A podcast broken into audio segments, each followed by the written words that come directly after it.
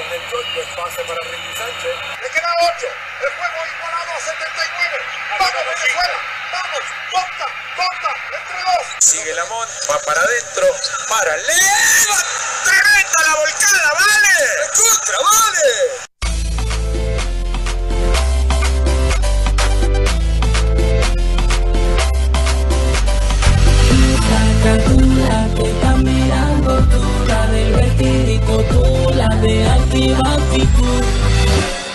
Sé te gusta el.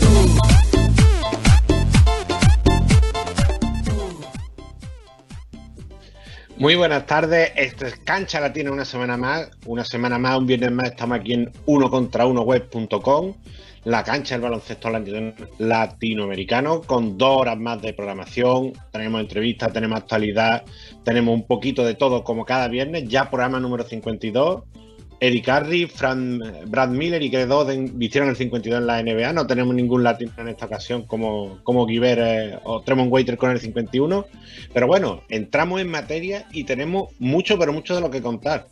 Vamos con dos invitados, vamos con Iván Denis y con Lucas Victoriano, dos entrenadores un viernes más pasarán por aquí por Cancha Latina y vamos a visitar, eh, como, como cada viernes, un montón de países. Vamos a ir por, eh, pasaremos por Paraguay para charlar con Rodrigo Domínguez, nuestro compañero de arroba Vázquez Paraguayo.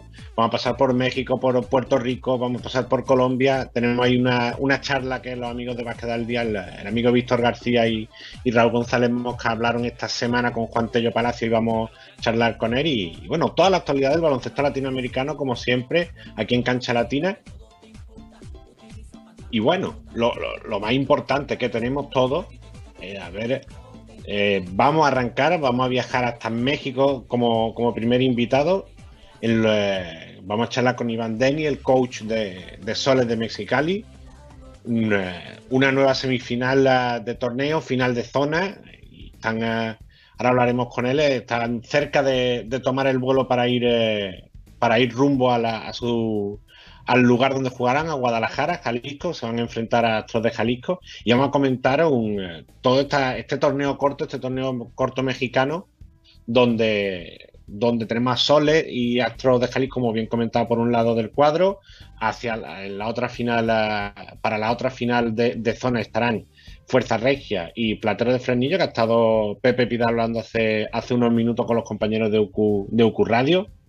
Bueno, ahora un poquito, una vez que charlaremos con el, con el coach canario, con el coach español, iremos un poquito más en profundidad de los, los jugadores referentes, un poco más de lo que se viene, ese calendario del, eh, de lo que será la, la final, la, la final de zona.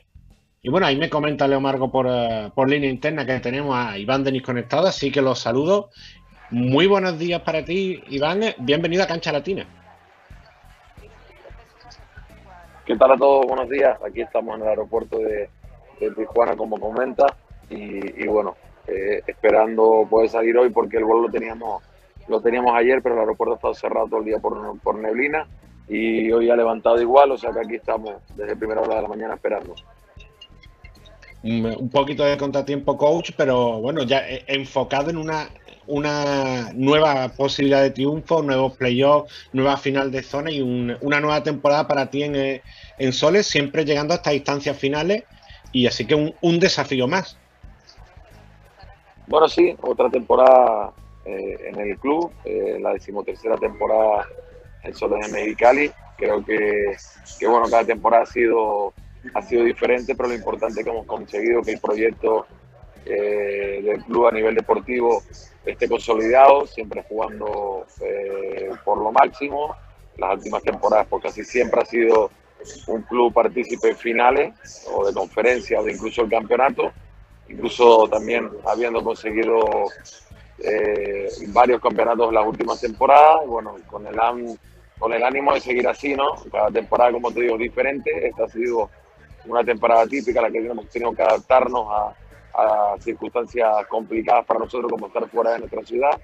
Pero con todo eso hemos conseguido llegar a la final de conferencia y bueno, la afrontamos con mucha ilusión y con muchas ganas de, de poder llegar a la, a la gran final.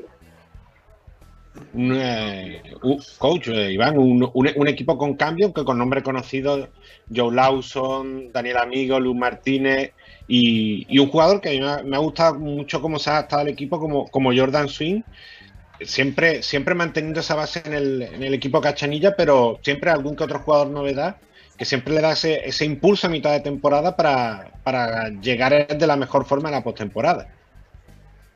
Sí, no queríamos hacer cambios esta temporada eh, en base a lo que teníamos al principio, pero eh, Randy Culpeper y, y Delroy James pues nos adaptaron a sobre todo lo que era la competición.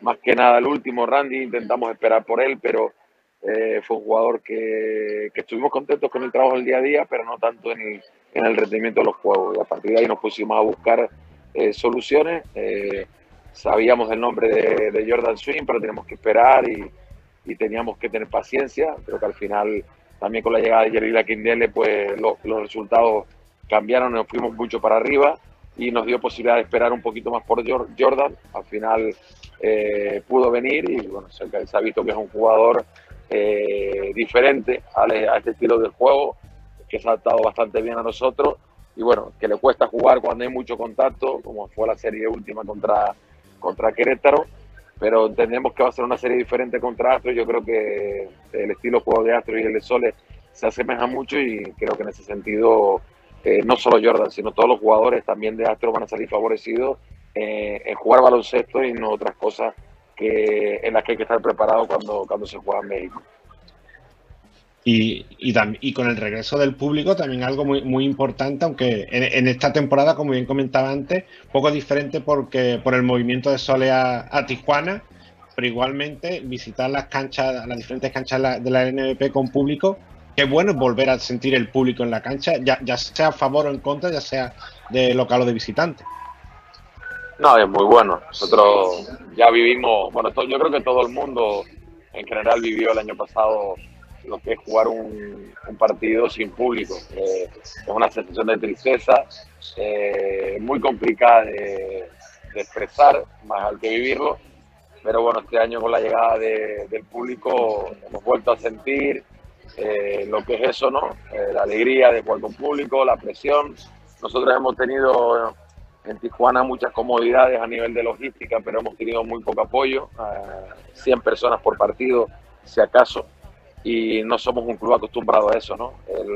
la gran noticia es que llegamos ahora en esta final de conferencia, ya regresamos a Mexicali, sabemos ya del movimiento que hay en la calle, de la alegría general de la ciudad, y bueno, eh, nos tenemos que centrar en los dos primeros partidos que van a ser fuera en Guadalajara, intentar eh, mínimo sacar un juego para regresar a Mexicali y tener esos dos partidos con factor para nosotros, ¿no? Eh, sé que el público eh, puede ser determinante porque lo conozco, pero para eso tenemos que llegar con, la, con nuestro trabajo hecho y vuelvo a repetir, mínimo un partido ganado aquí en la ciudad de Guadalajara.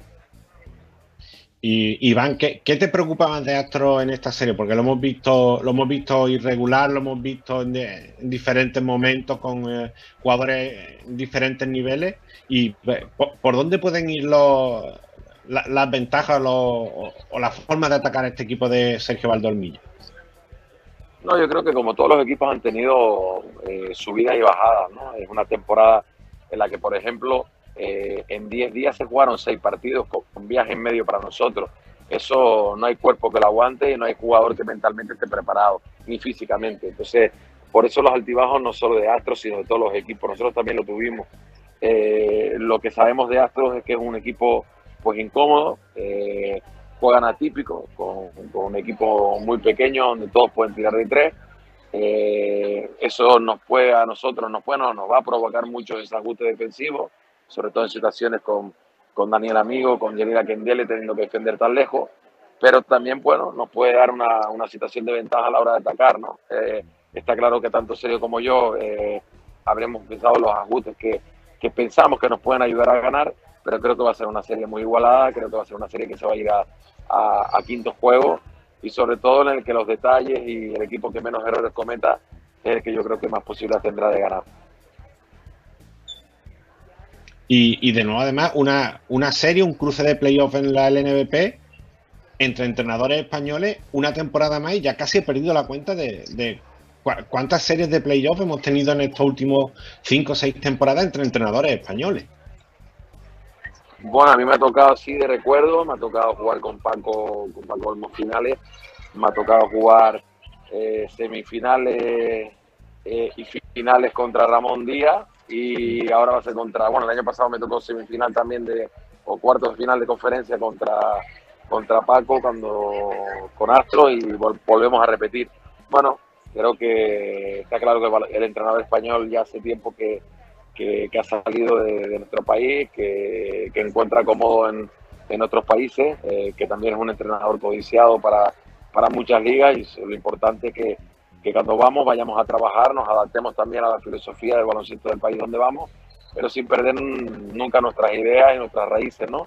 Creo que en ese sentido se ha ayudado, no solo por los entrenadores españoles, sino también entrenadores argentinos, que, que han venido muchos y muy buenos también para que la liga eh, mejore, el jugador mexicano mejore, vea la manera de entrenar y de jugar diferente porque cuando yo llegué era una manera de juego más enfocada al baloncesto NBA o, o G-League. Yo creo que no es, no es el baloncesto que comulgamos nosotros, nuestro baloncesto es el baloncesto FIBA, y en ese sentido, pues creo que es el que tenemos que caminar eh, todos los entrenadores que, aportamos en este baloncesto.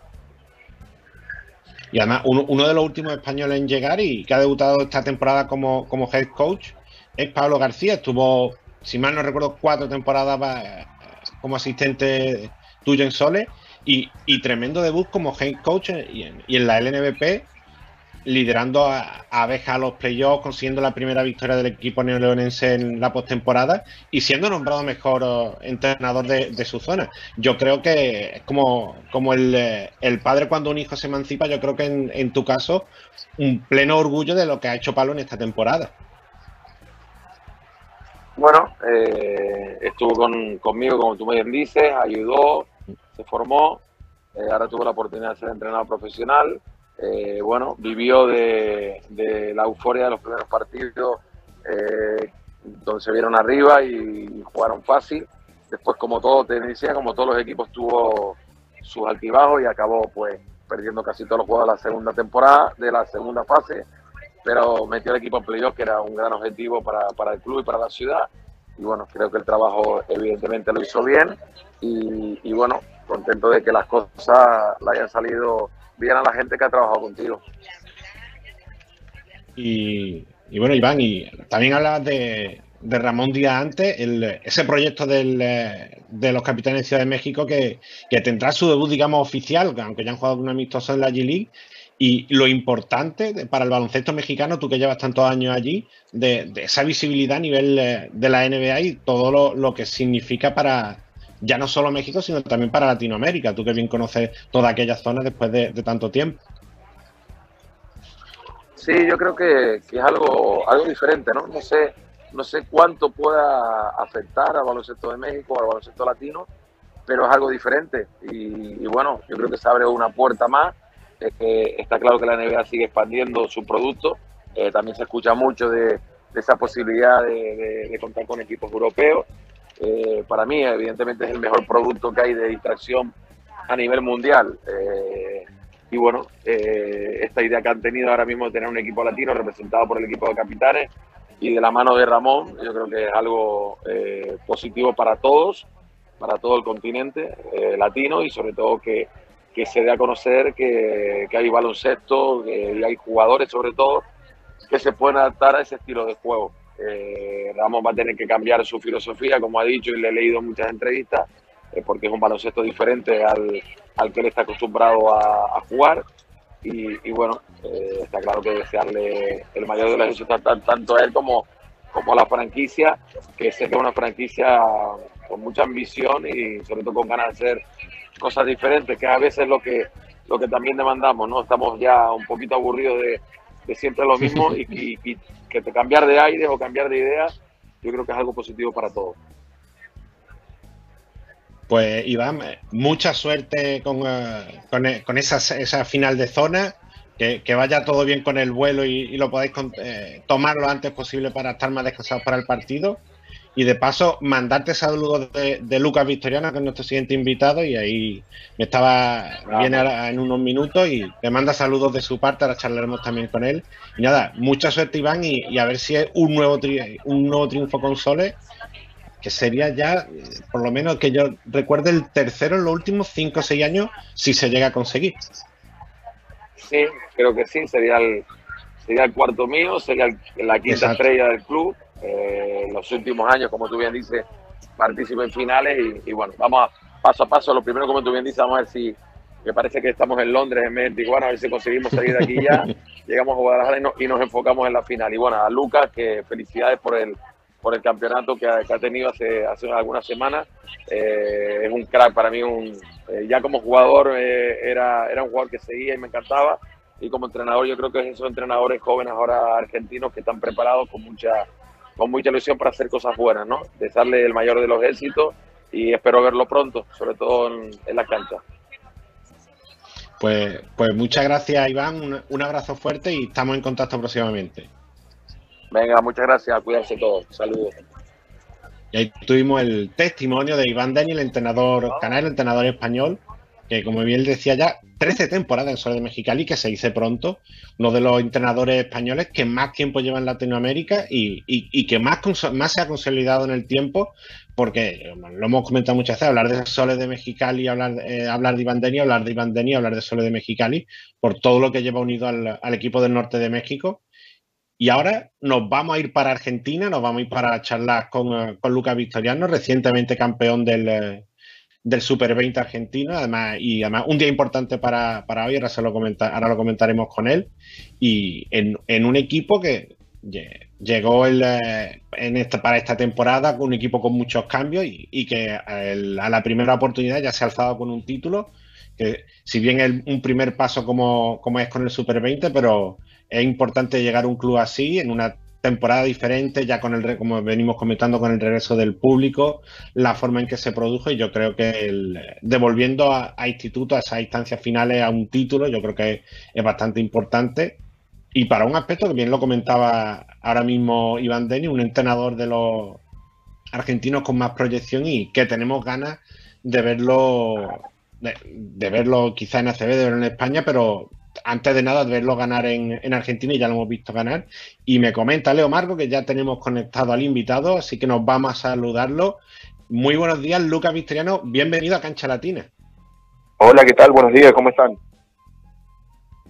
Pues muchas ganas de charlar contigo, de felicitarte por ese título del Super 20, pero también eh, por, eh, porque hoy es día de cumpleaños, así que desde aquí, antes de nada, te mandamos esas felicitaciones y bueno, ¿cómo, cómo estás viviendo todos estos días post título del Super 20?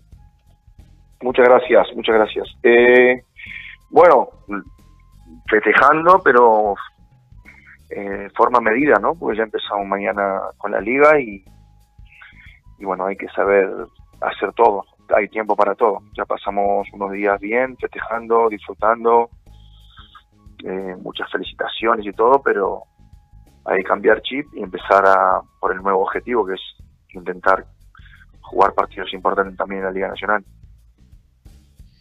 Y Lucas, pocas formas mejores de empezar en un club que con un título, en un equipo muy, renovado, con muchas piezas nuevas, tu primer año en instituto, pero qué mejor forma de empezar que con ese título para, para que sirva de impulso para lo que viene en la temporada.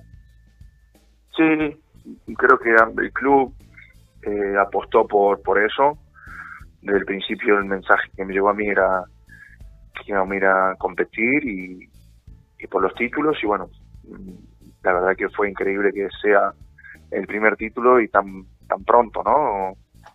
Eh, entonces, claro que nos permite eh, intentar confirmar este momento y que no nos conforme eh, y que podamos ser también protagonistas en la Liga Nacional, que va a ser muy pareja, muy difícil.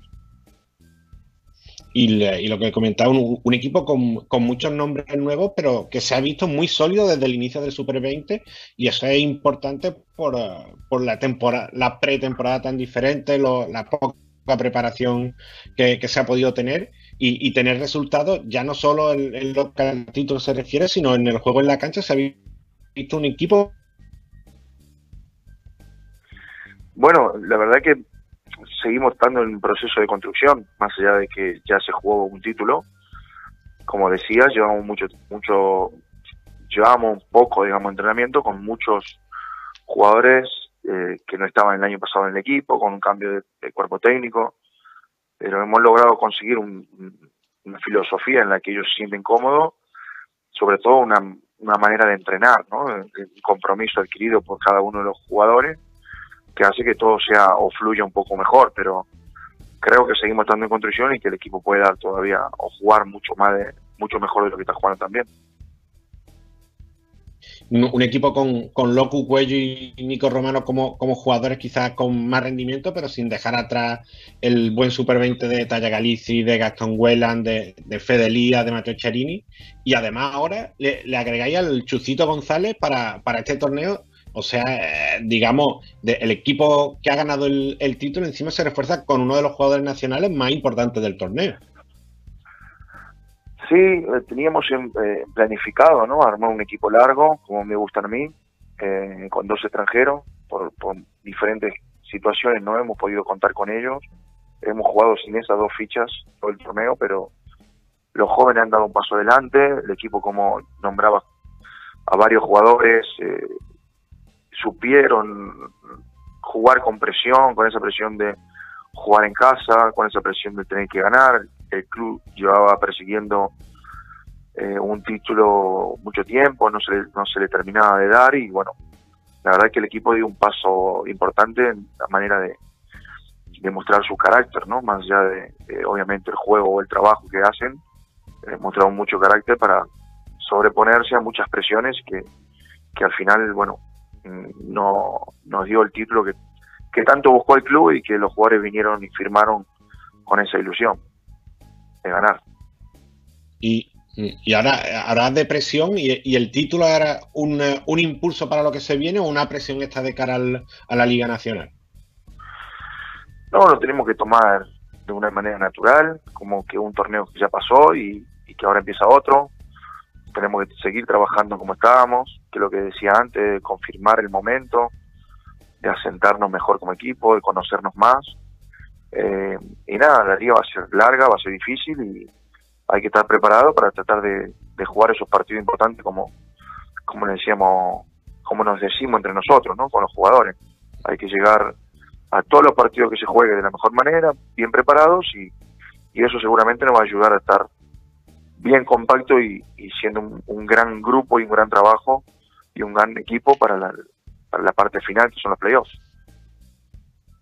Y además, lo comentaba, una, una Liga Nacional que es un torneo sumamente largo, con una fase regular con muchos partidos, pero eh, también es verdad que desde el inicio del, torneo se, van marcando lo que nos dice la historia, se van marcando eh, los equipos de la parte alta de la parte baja de la zona media y en cuanto pasa una, digamos, una cuarta parte, un tercio del torneo, hay pocas diferencias de lo que va pasando en esa primera parte y es importante estar bien desde el principio. Sí, es, es, una liga complicada, tiene, equipos que saben jugar, que, más allá de que no tengan un presupuesto alto, ponen las cosas difíciles, no hay ningún, ningún partido que lo ganes antes de jugarlo. Eso lo hace muy interesante, una de las mejores ligas que yo conozca por, debido a esa paridad eh, el hecho de también que, San Lorenzo no haya renovado a todas las estrellas que le llevaron a, ganar títulos, también es como que abre un poco más la zona del segundo escalón, ¿no? De, los candidatos.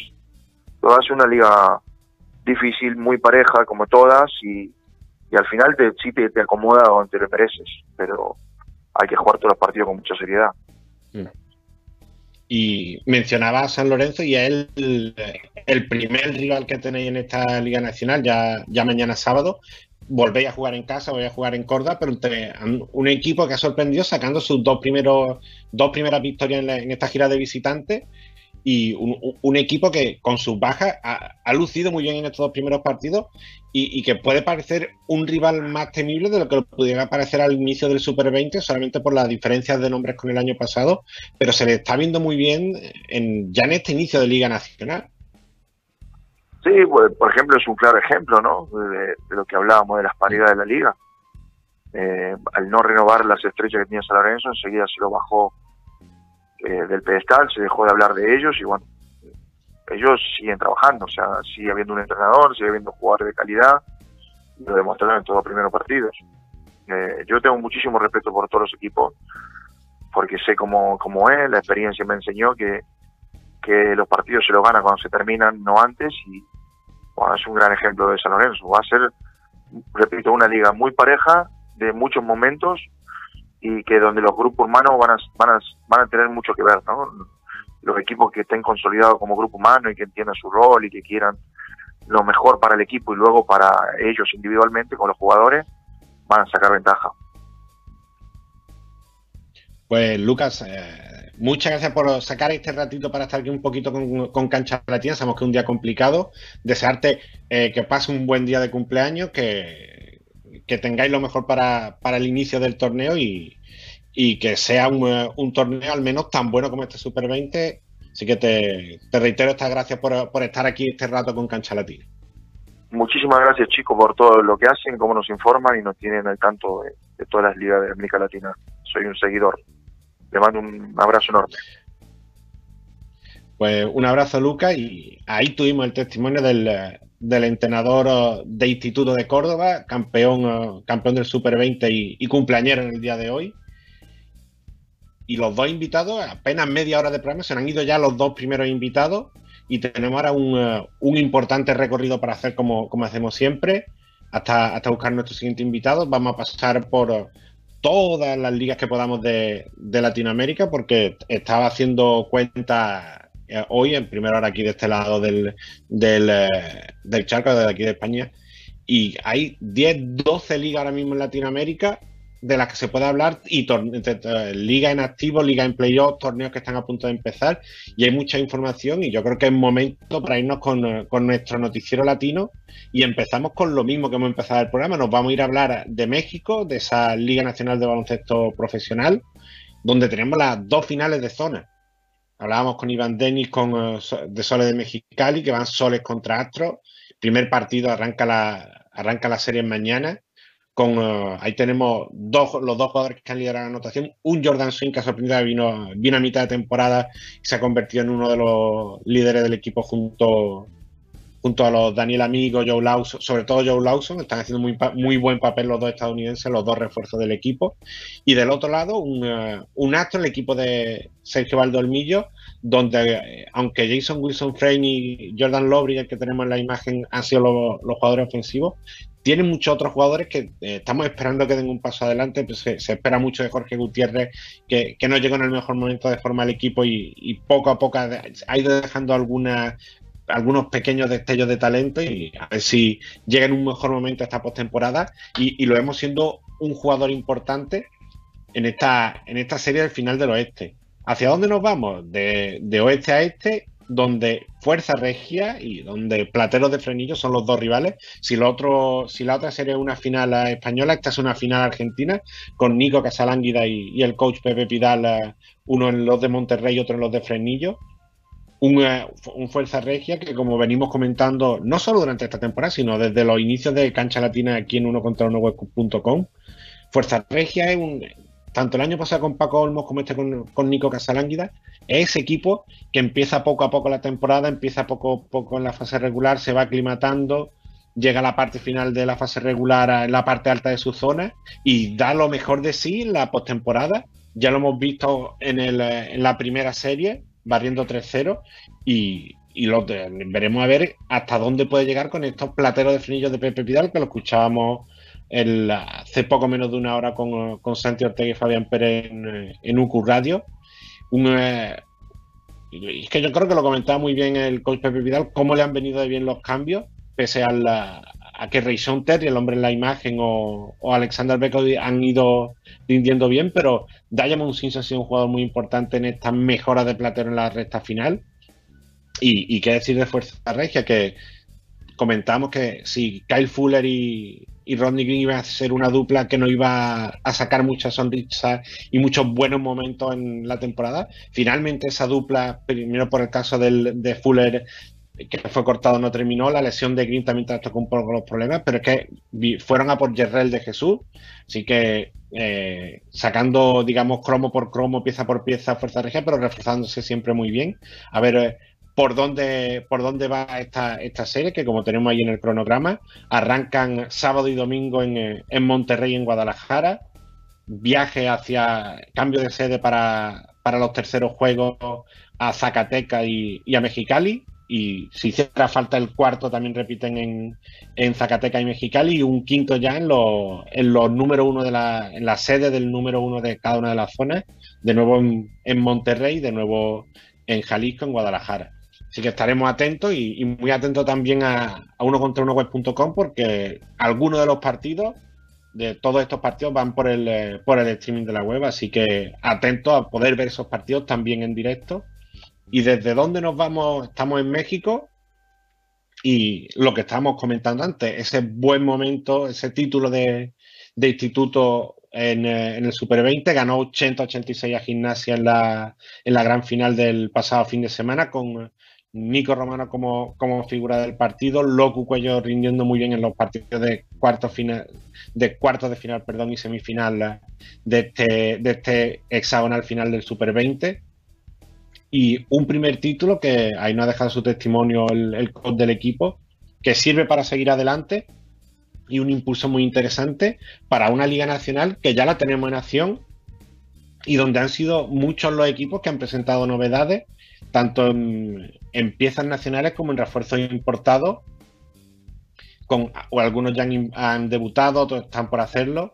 Tenemos ahí una, una importante lista con eh, Mossy Greenwood eh, en comunicaciones, un, eh, un, anotador como Marco Helios que reforzó a Gimnasia, Sidney Wilson en hispano, el jugador de la imagen Luci, Luciana González que salió de Kingsa y firmó con Instituto, Melvin Johnson y, Samuel Gibbons en, en, en Oberá, Kevin Glass que estaba anunciado hace tiempo pero hasta, hasta, hasta, los últimos días no se ha podido reforzar a, no ha podido reforzar a Peñarol. Eric Daniel que comentaba Fabián Pérez en estos días que va a ser el refuerzo de Quinza para, para la zona interna para la pintura tras, la salida del, de Del Roy James. Otro que se reforzó en la pintura y lo necesitaba era San Lorenzo con Laureano Zalio. Y dos importados para el equipo Tatengue para Unión de Santa Fe con Jervon Presley y Dallas Morgan. ¿Y cómo ha empezado esta Liga Nacional? Eh, para mí, inicio, un inicio claro, que lo, lo, lo, venimos comentando en uno contra uno web.com, inicio dominante en los equipos visitantes, San Lorenzo consiguiendo dos victorias de visitantes, pero también para regatas, para Oberá, San Martín. Kings hasta ahora el único que ha conseguido el triunfo en casa de los 1, 2, 4, de los siete partidos disputados. Y con actuaciones destacadas por uh, ha habido varias en estos días de competición, pero yo personalmente me quedo con dos, con el debut de, de Melvin Johnson en Obra con 36 puntos y 8 de 16 en triple, lo tiró todo el, el debutante en el, en el, equipo celeste.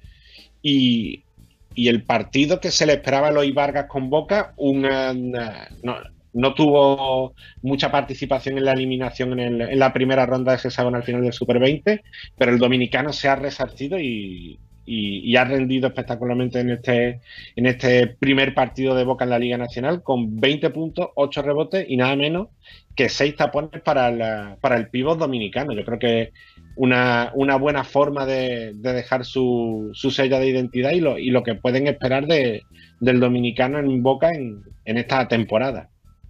Hemos pasado por México, hemos pasado por Argentina con actualidad y con invitados y nos vamos a hablar un poco de Colombia. Hoy no vamos a tener a Víctor García, lo vamos a tener en, eh, en diferido con, la charla con Juan Diego Tello Palacio y, vemos qué ha pasado en la, DPB con eh, tres juegos en este, en este pasado jueves, ya parcialmente solucionados los, problemas de humedad.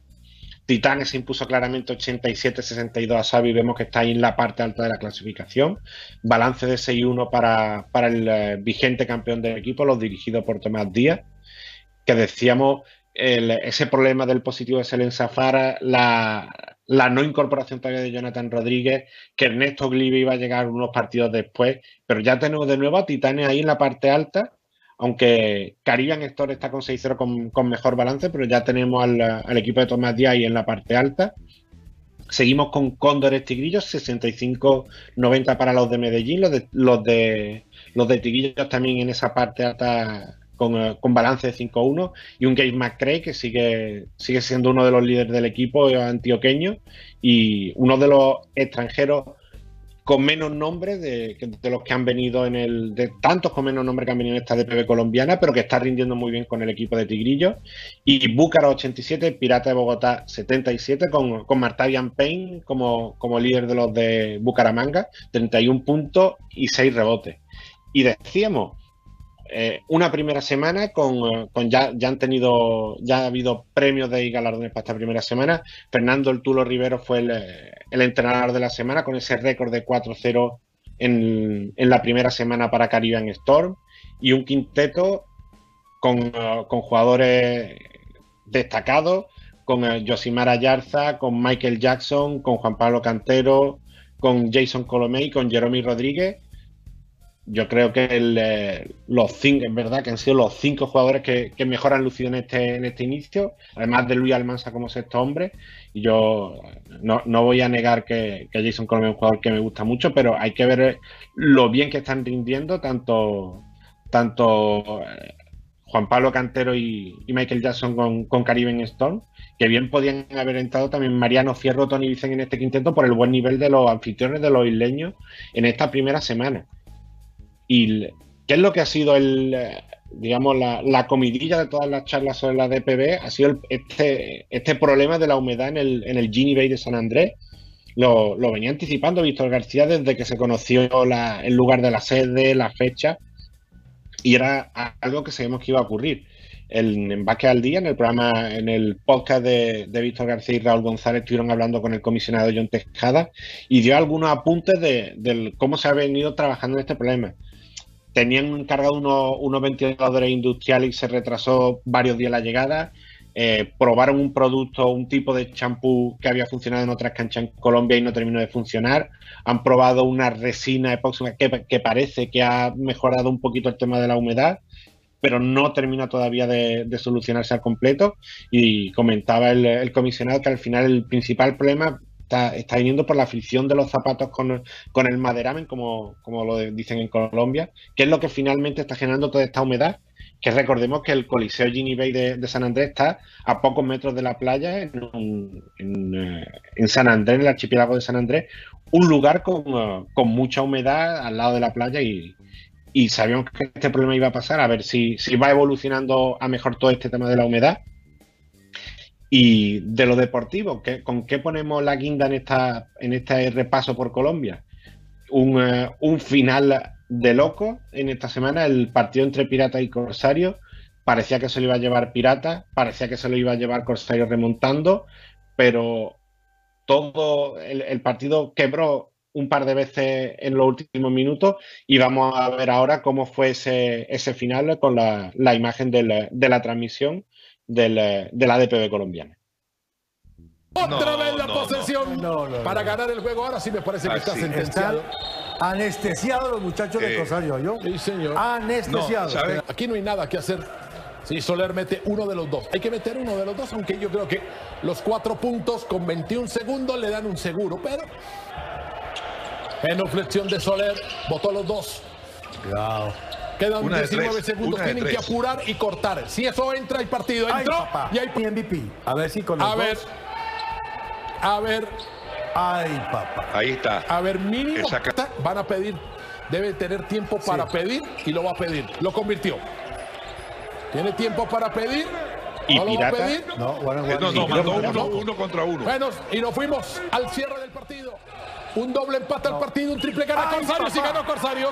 No, esto es increíble. Qué partidazo el que hemos visto. Y le digo sinceramente, este Green definitivamente. Bueno, Ah, es que la cortina sí funcionó bien, la cortina. Y Ah. llegó, tarde, llegó tarde el MVP. pero el lanzamiento muy bueno, No, ah, excelente. Carlos. Sí, señor. Pero sin foul corren el riesgo de un triple, profe, y pierden el partido también, ¿no? A ver, a ver, A ver, en la A ver, esquina. a ver, a ver. Viene Tyrus, Tyrus, flotó Tyrus, pero no encontró el aro. Tyrus, Rodrigo, Harris, Harris, convierte y ganó Piratas. convierte y ganó Piratas. Y Tapia se quiere morir. Convierte No, y mira, ganó mira, mira, Piratas. mira, Mira, Tapia. Mira, José, mira, José. Es la felicidad de la victoria. No, está bien. Me parece eso totalmente legítimo. Vamos a titulares de Win con esta imagen, la victoria de Piratas. Tremendo, tremendo ese cierre del partido con, eh, con la carrera de José Tapia en, el, eh, en la celebración. Yo creo que un, momen- un, un momento de, de explosión con, con ese triunfo, cuando todo parecía perdido, sacan hasta final del, eh, de Piratas para la victoria. Y ya hemos pasado por Colombia, hemos pasado por México y Argentina, y nos vamos a ir eh, para Puerto Rico, donde ya tenemos la final Brava deci- decidida. Brava Lubricante es el patrocinador del- de la final del BCN y eh, lo han definido como la final Brava, con sorpresa, pero sorpresa relativa, porque teníamos a capitanes como claro favorito ante Cariduro y, y se esperaba que, que Vaquero, eh, como vigente campeón y por lo bien que venían rindiendo en la fase regular, era el favorito ante Mets de Guaynabo en el otro lado del cuadro desde el viernes pasado. Son favoritos, pero cualquier cosa puede pasar porque se venían, eh, se venían unos juegos muy igualados y ahí hemos visto como, como eh, el eh, Capitanes, la, la debilidad que, que le comentamos en ese, en ese último programa era la, falta de decisión en algunos momentos, pero por ahí Walter Hodge ha tenido un- una serie espectacular con el, eh, con el aporte sobre todo también eh, del ONU, de Gustavo Ayón en la pintura, y ahí tenemos a Capitanes en la final y, unos meses de Guaynabo que han sorprendido a Vaqueros de Bayamón, unos meses de Guaynabo que tuvieron que hacer cambio en el plantel, pero cómo le ha venido a Justin Tendon en estos partidos finales, un taekwondo, un taekwondo Rolón espectacular, Renaldo Balman, Jonathan Hahn, y una palabra muy importante, defensa. En el, eh, la clasificación de Mestra, el último partido, eh, aunque la mayoría de los jugadores eh, hablan en inglés, pero yo creo que presten atención al, a, lo, a lo que dijeron los jugadores y cuántas veces escuchamos en esa, en esa intervención de los jugadores la palabra defense. It comes down to defense. Who wants it more? Who's going to get the loose balls? Who's going to get the last second chance opportunities? It's all about defense. If we don't play defense, we won't win. Oh, defense. defense. That's what, that's what it is. That's what it comes down to is defense. You know what I'm saying? We got to play together. We got to play defense. Get stops, stop the transition, and just play hard, man. You know, we're at home. We got to go hard. That, that's really what it comes down to. play hard, play smart, and play together. I'm a firm believer. Defense won championship games. So tonight, defense first. Ahí tenemos, yo creo que todos los jugadores lo dijeron, lo han dicho y en varias ocasiones muy importante lo que está haciendo el equipo de, de Guaynabo con, con Brad Greenberg, que vino también a final de temporada en, en sustitución de Christopher Thomas y, le ha dado un aire nuevo y, devuelve a Mets de Guaynabo a una final del BCN 28 años después. ¿A quién van a tener en el otro lado? Van a tener en el otro lado a capitanes con, un Walter Koch, eh, con uh, un, equipo muy importante como venimos comentando y vamos a ver eh, cómo, cómo se cerró esa serie entre Capitán y Cariduro y qué dijo Walter Koch a la conclusión y sabiéndose ya en la final del BCN. Bien orgulloso de mi equipo, salimos a jugar, tenemos que cerrar la serie en casa. Fajardo, le damos mérito a Fajardo.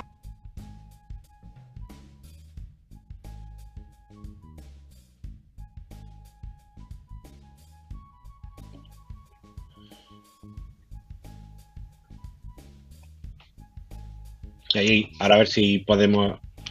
Vamos a- ahora de nuevo con el. eh, me, quedo bebiendo agua, a ver si vemos ahora ese, ese final eh, de la transmisión, sobre todo porque siempre en Cancha Latina no- nos gusta escuchar las diferentes transmisiones, las diferentes narraciones y, hay- y es una, una parte muy importante ese, ese acento, ese aspecto diferente que, que se le pone desde cada país a este, pelo, a este deporte de la pelota naranja. Parece que hay el. A ver. Ha sido la brújula Algún- de este ahí equipo lo toda la temporada. En los momentos donde se ha necesitado la veteranía y ese canasto grande, tú has estado presente dando un golpe sobre la mesa para llevar a los capitanes a la serie final. ¿Qué podemos esperar de una serie final que todavía no tiene pareja porque Guaynabo y Bayamón están jugando en la otra semifinal? Era bien contento, llevaban dos años que no llevaban a la final. Estamos bien contentos por el trabajo, no hemos hecho nada por ahora. Vamos a prepararnos bien para el, próximo rival. Guaynabo o Bayamón, ¿cuál es tu preferencia? Cualquiera de los dos son dos grandes equipos, nosotros le queremos ganar a los mejores. Bien orgulloso de mi equipo, salimos a jugar, tenemos que cerrar la serie en casa. Fajardo, le damos mérito a Fajardo, es un gran equipo, pero tenemos que cerrar la, la, la, la serie real y lo hicimos de buena manera. Walter, Tú has sido la brújula de este equipo durante toda la temporada. En los momentos donde se ha necesitado. Y ahí tuvimos ese, esas declaraciones de Walter Hodge ya enfocado en esa final y en un nuevo título que son bastantes los títulos que ya ha sumado Walter Hodge con, eh, con Capitanes de Arecibo. Y nos vamos a ir para seguir recorriendo países porque este, este viaje de cancha latina siempre, cada, cada viernes, es eso, pasar por toda Latinoamérica, ver qué tenemos en cada país, ya sean ligas más importantes, ligas más pequeñas, países del norte, países del sur, siempre todo. Y ahí tenemos uno de los, de los hombres del... eh, yo, yo no sé dónde estará el secreto de Bernardo Polanco, del, del mellizo Polanco. Estamos viendo esos números espectaculares. Eh, esta semana 40 puntos, 6 rebotes, 6 rebotes y 5 asistencias ante el eh, campeón del torneo de apertura, ante Santa Tecla. Él eh, juega con Salvador, el, equipo que está ahora mismo en el segundo lugar de esta Liga Mayor del Salvador. Y está promediando cerca de 40 puntos y 11 rebotes.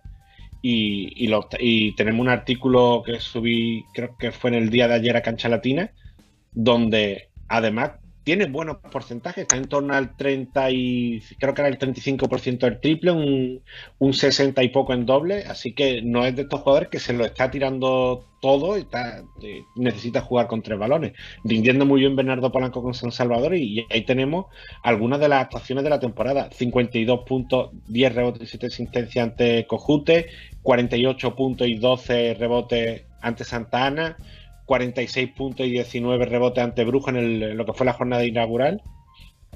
Y ahí tenemos la clasificación de esta Liga Mayor del Salvador con Águila de San Miguel. El equipo del coach Pablo Peloa, que lo tuvimos el pasado viernes, sigue ahí firme como líder con 13-1. Sa- San Salvador con 12-1 y Fantasma, el Cruz Fantasmas con 10-5.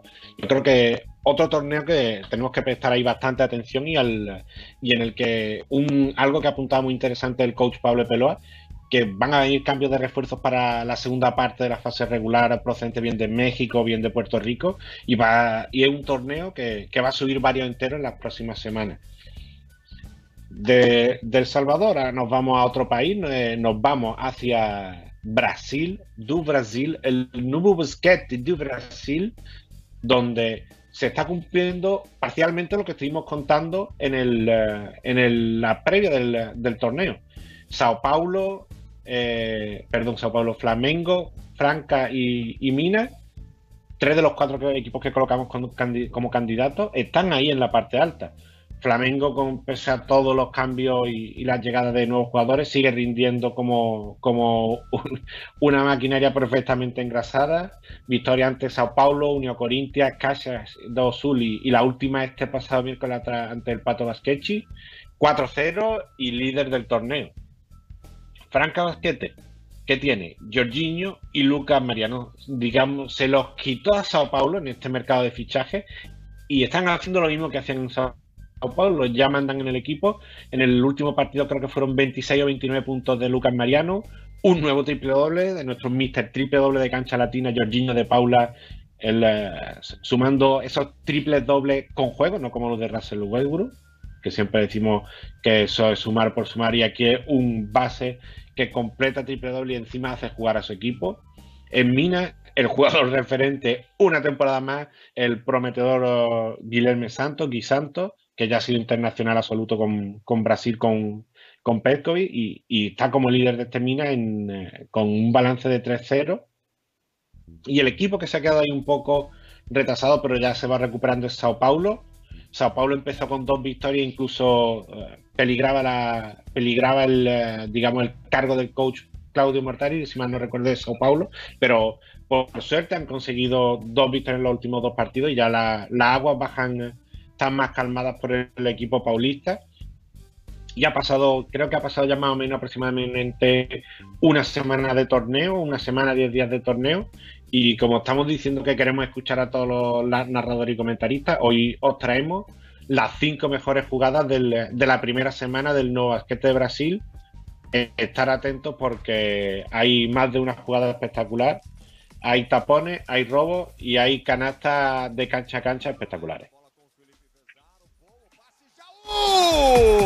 Que dunk espetacular do Bauru!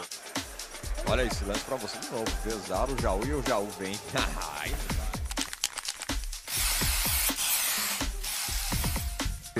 Vem pro contra-ataque Unifacisa. Que bola lá embaixo pro Gerson! E o tocaço! Coisa linda, hein? Aqui em casa não! Bolão.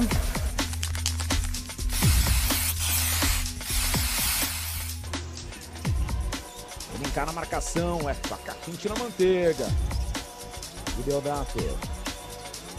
Alexei uh! sensacional!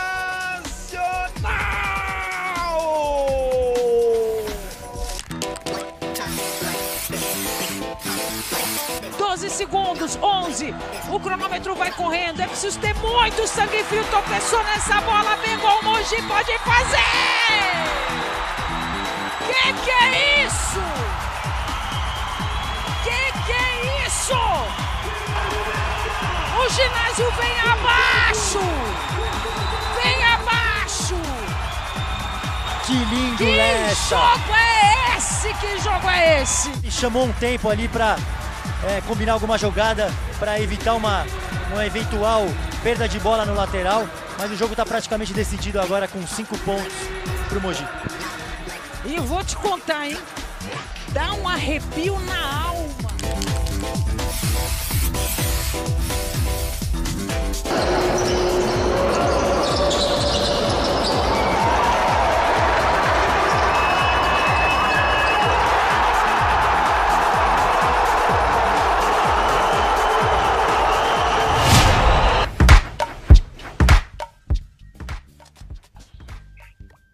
Yo personalmente han elegido ese, ese canasta de cancha a cancha como mejor jugada, pero ese robo y esa canasta para definir el triunfo de Moji, para mí esa jugada 2 tenía que ser el 1, pero eso yo creo que es más cuestión de gustos de cada persona, pero igual hemos robos, tapones, mates, volcadas y de todo este primer top 5 de la jugada en Brasil y nos vamos a un, a un pequeño repaso por un par de ligas más antes de visitar, a- de visitar y de ir a buscar a nuestro siguiente invitado.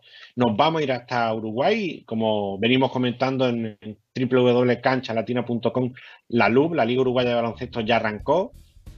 Hablamos la semana pasada con el coach Daniel Seoane y, le dimos suerte. Esta Guada no está líder con ese 3-0 porque tiene una quita de puntos por un, por un tema de la pasada temporada, pero en lo que es balance puramente está con, con 3-0 con esas tres victorias en los tres primeros partidos. Biguay y Urupan también están invictos con 2-0, el, eh, debutando Urupan en esta máxima en esta máxima categoría ca- recién ascendido y a buen nivel. Y en cambio, dos equipos como, Capi- equipos como Capitol, Defensor y, y Trubil, sobre todo Defensor y, y Trubil se le espera mucho más arriba y no han empezado de la mejor manera con, con tres derrotas en los tres primeros partidos. Si hablamos en Colombia, de nuevo la, humedad protagonista en, en la tercera jornada, se tuvieron que suspender varios partidos y ha quedado incompleta todavía la- esta jornada 3. Pero lo que sí tenemos es los MVP de las dos primeras jornadas. Empezó dominando las pinturas Néstor, el, eh, la bestia Colmenares, con 14 puntos y 19 rebotes. Yo creo que lo mismo, incluso se llevó algún balón a casa porque tremendo la primera noche de, de Néstor Colmenares en la Luz, en su regreso al baloncesto uruguayo. Y partidazo de Leo Lema en, el, eh, en la segunda jornada con 27 puntos y 17 rebotes. Bien por el eh, alero argentino. Y otra competición más que tras la, la disputa del metro, otra competición más que tenemos al aire en competición, en activo, y que nos trae como locos tantas competiciones en cancha latina para intentar seguir todas ellas. Y el que otro que volvió, devolvió de, volvió Deportes Castro, Castro perdón, a la actividad en, eh, en Chile. No lo hizo de la mejor manera, con dos derrotas al equipo de Carlos el Negro Romano, pero muy importante que un, equipo con la historia de Deportes Castro esté de nuevo en, el, en la primera división. Pidió un receso para el pasado torneo y ahí se, con- se presenta con un plantel interesante y entiendo que llegará algún refuerzo más para luego la Liga Nacional en, en el arranque del, del la 2022, del año 2022, pero ahí lo tenemos con un jugador interesante como Francisco Jara, Luis Lobo Mérida, el chileno venezolano, Vicente Guayco, Marcelo López, Martín Cárdenas y yo creo que al final un entrenador experimentado como, como Carlos el Negro Romano hay que confiar en él para, para este nuevo proyecto de Deportes Castro en el máximo nivel. Y ahora nos vamos a ir eh, a buscar un nuevo invitado, nos vamos a ir a buscar a, a nuestro buen amigo Roberto, perdón, Roberto Domínguez, nos vamos a ir hacia el, el baloncesto paraguayo, tanto masculino como en femenino. Ya tenemos, ya tenemos muy cerca, muy cerca prácticamente. Eh, Para el masculino lo tenemos ya en, eh, en la final disputándose. Tenemos ya la semifinal en la rama femenina y vamos a ir a buscar a, a- a Rodrigo Domínguez, perdón que lo he llamado Roberto, le he cambiado el nombre, para una, una final que ya en el masculino, que el- se saldó con el primer partido 89-79 con victoria de, de San José ante, ante Libertad. Ramón Sánchez figura de los, en los vencedores con 25 puntos, aquí mi- mirando en las notas, 16 puntos para el eterno Bruno Zanotti. Y si hablamos de jugadores eternos, en Libertad, 26 puntos, 9 rebotes y 7 asistencias de, de Javier Martínez, que ahora le preguntaremos a Rodrigo, pero yo creo que son jugadores que parece que nunca se van a retirar y, y- y que siguen rindiendo todavía en estas competiciones nacionales. Se quedaron fuera de, de esta final Olimpia Kings y Ciudad Nueva, que fueron los dos equipos que comentaron que, perdón, que completaron ese hexagonal final. Y, y tenemos del otro lado en el, en el femenino, con el torneo se ha realizado con, solamente con cuatro equipos. Eh, Félix Pérez y Olimpia clasificaron como los primeros, ambos con 6-1. Eh, balance de 3,5 para Ci- Ciudad Nueva y, y Everest no consiguió ninguna victoria con 0-8 y ahora los cuatro equipos se cruzan en semifinales con Félix Pérez y, y Ciudad Nueva dando la, la sorpresa ante, ante Olimpia en eh, los primeros partidos de semifinales y ahí vamos, ahora sí ya por ahí lo veo conectado, lo, lo vamos a saludar para que nos cuente un poco más de, de estos dos torneos a Rodrigo Domínguez, arroba Vázquez Paraguayo. Así que muy, buenas, muy buenos días, buenas tardes, Rodrigo. Bienvenido un viernes más a Cancha Latina. ¿Qué tal? Muy buenas tardes, Dani, a ti, a toda la audiencia de Cancha Latina. Y la verdad que es sumamente positivo hablar de lo que está pasando tanto en el básquetbol masculino como en el básquet femenino y a su vez también a futuro en poquitas semanas va a haber actividad de la selección masculina en el tema de las clasificatorias rumbo al Mundial 2023, así que se vienen unos minutos cargaditos de básquetbol de Paraguay. Ah, lo, lo que ahora mismo eh, no, no te vemos en imagen, pero sí te escuchamos bien, eh, Rodrigo. Y bueno, cuéntanos un poco cómo, cómo fue todo este desenlace del torneo. Lo vamos a hacer una semana. Y Eh, primer sí. partido de la final. Y ya el segundo para este viernes. Primera victoria para San José, que lo, comentamos y lo colocamos como favorito. Y de momento ha cumplido en este inicio de la final. Sí, exactamente. Como tú bien decís, mira, antes que nada, realmente eh, te pido disculpas. No sé por qué no se puede ver mi, mi imagen. Eh, si se escucha bien, me quedo Sin tranquilo. problema. Com- como tú bien decías, el tema de la Liga Nacional de Básquetbol Masculina se comenzó este pasado jueves. La primer final en el estadio León Condú del Club San José fue victoria del conjunto de San José por 89 a 79 ante Libertad, el conjunto del barrio Tuyucuá que realmente se coló por sobre Olimpia en la final, fue brillante ganándole el último juego de la, de la fase semifinal a San José en un encuentro muy, muy disputado. Como bien te decía, fue 89 a 79 ante Libertad. Los goleadores del encuentro por San José fueron Sánchez con 25 puntos, Vallejos con 17 por el conjunto de Libertad, los Martínez, como siempre, sacando la cara por el elenco blanquinegro, Javier Martínez 26 puntos y Jorge Martínez 19, lo que son las estadísticas más resaltables del conjunto de Libertad. Y, por ahí lo, comentaba antes de darte paso, dos jugadores que parece que, nunca se van a retirar, como Bruno Zanotti y Javier Martínez, rindiendo ya en, cerca No, no, no sé si ya llegaron ambos a la, a la cuarentena, a los 40 años. No, cuarentena está siendo últimamente una palabra muy fea, pero ya en, en edad bastante veterana, que supone que ya es la recta final de sus carreras, y ahí rindiendo en una final del, del baloncesto nacional.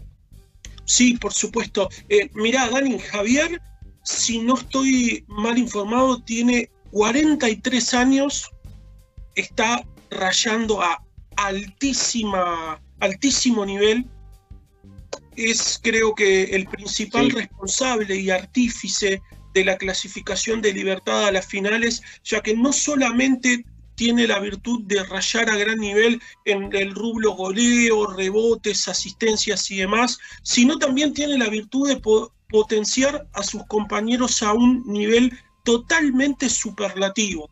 Esto no solo en los días de encuentro, sino los días de práctica y los momentos extra básquet, que todos sabemos que tener un jugador tan importante como Javier Martínez, no solo en su faceta de jugador, sino también de asistente técnico, es muy importante. A su vez, eh, Bruno Zanotti, si no recuerdo mal, está sobre los 39 años. Más o menos es un jugador muy importante de presente de selección nacional. Él en eh, sus redes sociales, eh, la última actividad de la selección de Paraguay, eh, posteaba en un estado que daba a entender como que esta ventana que va a haber en las próximas semanas de Paraguay va a ser la última actividad de él como seleccionado, pero creo que todavía es cuestión de que la Confederación Paraguaya y sus compañeros puedan hablar con él. Creo que todavía tiene por lo menos un poco más para ofrecer a la selección nacional. Sí, yo creo que son, dos jugadores eh, y, hay que ir buscando el relevo, pero dos jugadores muy importantes. Y bueno, volviendo a la final, Rodrigo, ¿por, por dónde pueden ir las claves del, eh, de, la final, de esta final entre San José y Libertad? Bueno, primero que nada, Dani, es importante comentarte a ti, a la audiencia de Cancha Latina, que en San José, en la primer final y en la segunda final, no va a ser de la partida Sebastián Picton, ese argentino nacionalizado paraguayo, que es sumamente importante en el esquema de San José por la expulsión que sufrió en el último juego de las semifinales ante Libertad. En este segundo juego ya estaría cumpliendo los dos encuentros que tiene de, de sanción, por lo cual para la tercera final, que es el próximo, próximo martes, eh, aproximadamente a las 20:30, el martes, eh, va a poder estar habilitado y de, ganar hoy San José, porque la segunda final se juega hoy viernes 20:30, de ganar el próximo martes ya se estaría coronando como campeón del básquet paraguayo. Esto quiere decir que las finales son al mejor de tres. El equipo que conquiste tres juegos va a ser lógicamente el acreedor al título. Es importante mencionar que Libertad logró quebrar una hegemonía en finales de San José y Olimpia, que fueron los equipos que se estuvieron repartiendo los títulos de las sucesivas ediciones. Libertad vuelve a las finales después eh, de cuatro años y algo de, de haber definido un certamen con los Olympia Kings. Y bueno, esta, sabemos ya que la próxima terma- semana termina esta, final del torneo masculino y, venimos leyéndote en arroba Vázquez paraguayo sobre cómo se puede ir eh, diagramando y preparando la próxima temporada y, y- y qué apuntes nos puede hacer de lo que se viene para el próximo torneo. Bueno, lo más importante es que se tiene como información extraoficial, lógicamente no está confirmada por los equipos, pero se piensa que se va a producir el retorno de una institución sumamente importante en cuanto al tema de arrastre de público y que supo ser animadora como el Sportivo Luqueño, el, equipo que tiene su, su combinado de fútbol. A su vez también eh, eh, pensamos que Sol de América va a poder potenciar su, su equipo dotándolo de un mayor poderío económico para, bueno, ver si se puede reforzar la plantilla. También se tiene pensado hacer hincapié en la inclusión necesaria de un equipo de, de Pilar, que es una asociación con una liga muy fuerte, muchos basquetbolistas, tanto de esta selección como en los equipos y demás, son oriundos de Pilar. La liga pilarense es una de las más fuertes de- del interior. A su vez también se tiene en vista que pueda estar compitiendo el equipo, el equipo de Encarnación, quizás sea paranaense o algún otro equipo de la Liga Encarnacena, y lo que se pretende también es darle mayor participación a otras federaciones y asociaciones del interior y también manejar la posibilidad de poder reflotar la participación de algún eh, equipo de, de Asunción. Antes de comienzo de temporada se manejaba la posibilidad de, de Guaraní, el equipo que también tiene combinado de fútbol, lamentablemente no cristalizó, pero yo creo que con la el reacomodo, mejor dicho, de la economía en Paraguay, vamos a poder contar con una liga de aproximadamente 10 equipos en cuanto al tema de masculino. Y, y lo más importante, ya no solo aumentar el número, sí, sino lo bien comentada, lo que bien comentaba, que el, la mayor parte o el mayor número de zonas diferentes de Paraguay estén representadas, que al final es lo más complicado. Sí, por supuesto. A ver, eh, pasa como en Argentina y en Brasil, que son los 12 eh, países que tienen frontera con Paraguay, de los cuales el, país se nutre en las distintas dis disciplinas deportivas. El básquet argentino tiene una influencia notoria en el básquetbol de Paraguay, lo pudimos ver con los técnicos argentinos que formaron parte y que siguen actualmente en los planteles de la eh, Liga Nacional de Básquet. A su vez, tener franquicias del interior significa que el público de las distintas locaciones va a poder recibir y ver en persona los mejores equipos y a su vez también se amplía el espectro de jugadores. Y lo que es importante es que el ambiente del básquet en Paraguay entienda que los ejemplos de Brasil y de Argentina se pueden adaptar a lo que es la realidad de Paraguay para poder potenciar un básquet eh, que realmente necesita un cambio, necesita una reforma estructural, deportiva, económica y demás, porque creo que si bien esta Liga Nacional ha tenido la participación de equipos del interior para la edición 2022, sin dudas se puede y se debe mejorar muchísimo en todos los aspectos que acabo de mencionar. Sí, yo, eh, el, eh, el, equipo de Colonia Unida, el equipo de San Alfonso, debutante en el torneo, porque recordemos que el torneo anteriormente era el torneo metropolitano, eh, con, lo, digamos, con lo, restringido que es ese torneo. Ya hemos tenido la suerte de ampliar la Liga Nacional y, y ver equipos de diferentes localidades, diferentes zonas de Paraguay. Lo mismo que ha ocurrido en el femenino, Rodrigo. Ya solo han sido cuatro equipos para esta primera edición, pero lo importante y, lo clave que es echar a andar un torneo femenino también a nivel nacional eh, en cualquier país y también en Paraguay. Sí, por supuesto. Ya que hablamos de San Alfonso, te cuento lo siguiente, Dani, a ti y a la audiencia. San Alfonso es un club de la región de Alto Paraná, concretamente de la ciudad de Mingaguazú, y para que te hagas una idea, aprendió tanto la semilla del básquet en esa zona que Mingaguazú va a tener una liga local con seis equipos. Se pretende a su vez también la creación de la Liga del Alto Paraná con federaciones de Mingaguazú, de bueno, la Federación Paranaense, la Federación de Franco. Se pretende, entre otras, se pretende que pueda tener seis eh, equipos la Liga del Alto Paraná. Y a su vez, en cuanto al femenino, tú nombrabas eh, los, bueno, la actividad que se está desarrollando. Dentro de esos cuatro equipos tenemos uno también de la zona del Alto Paraná, concretamente de Ciudad del Este, el Club Everest. Yo creo que este equipo, si mantiene la participación el año que viene con las deportistas jovencísimas que tiene, va a realizar un muchísimo mejor papel. Porque si bien tiene mayoría de deportistas entre 15 y 17 años, también tiene deportistas de 18 y un par de 21 años. Y el futuro que tiene Everest es brillante.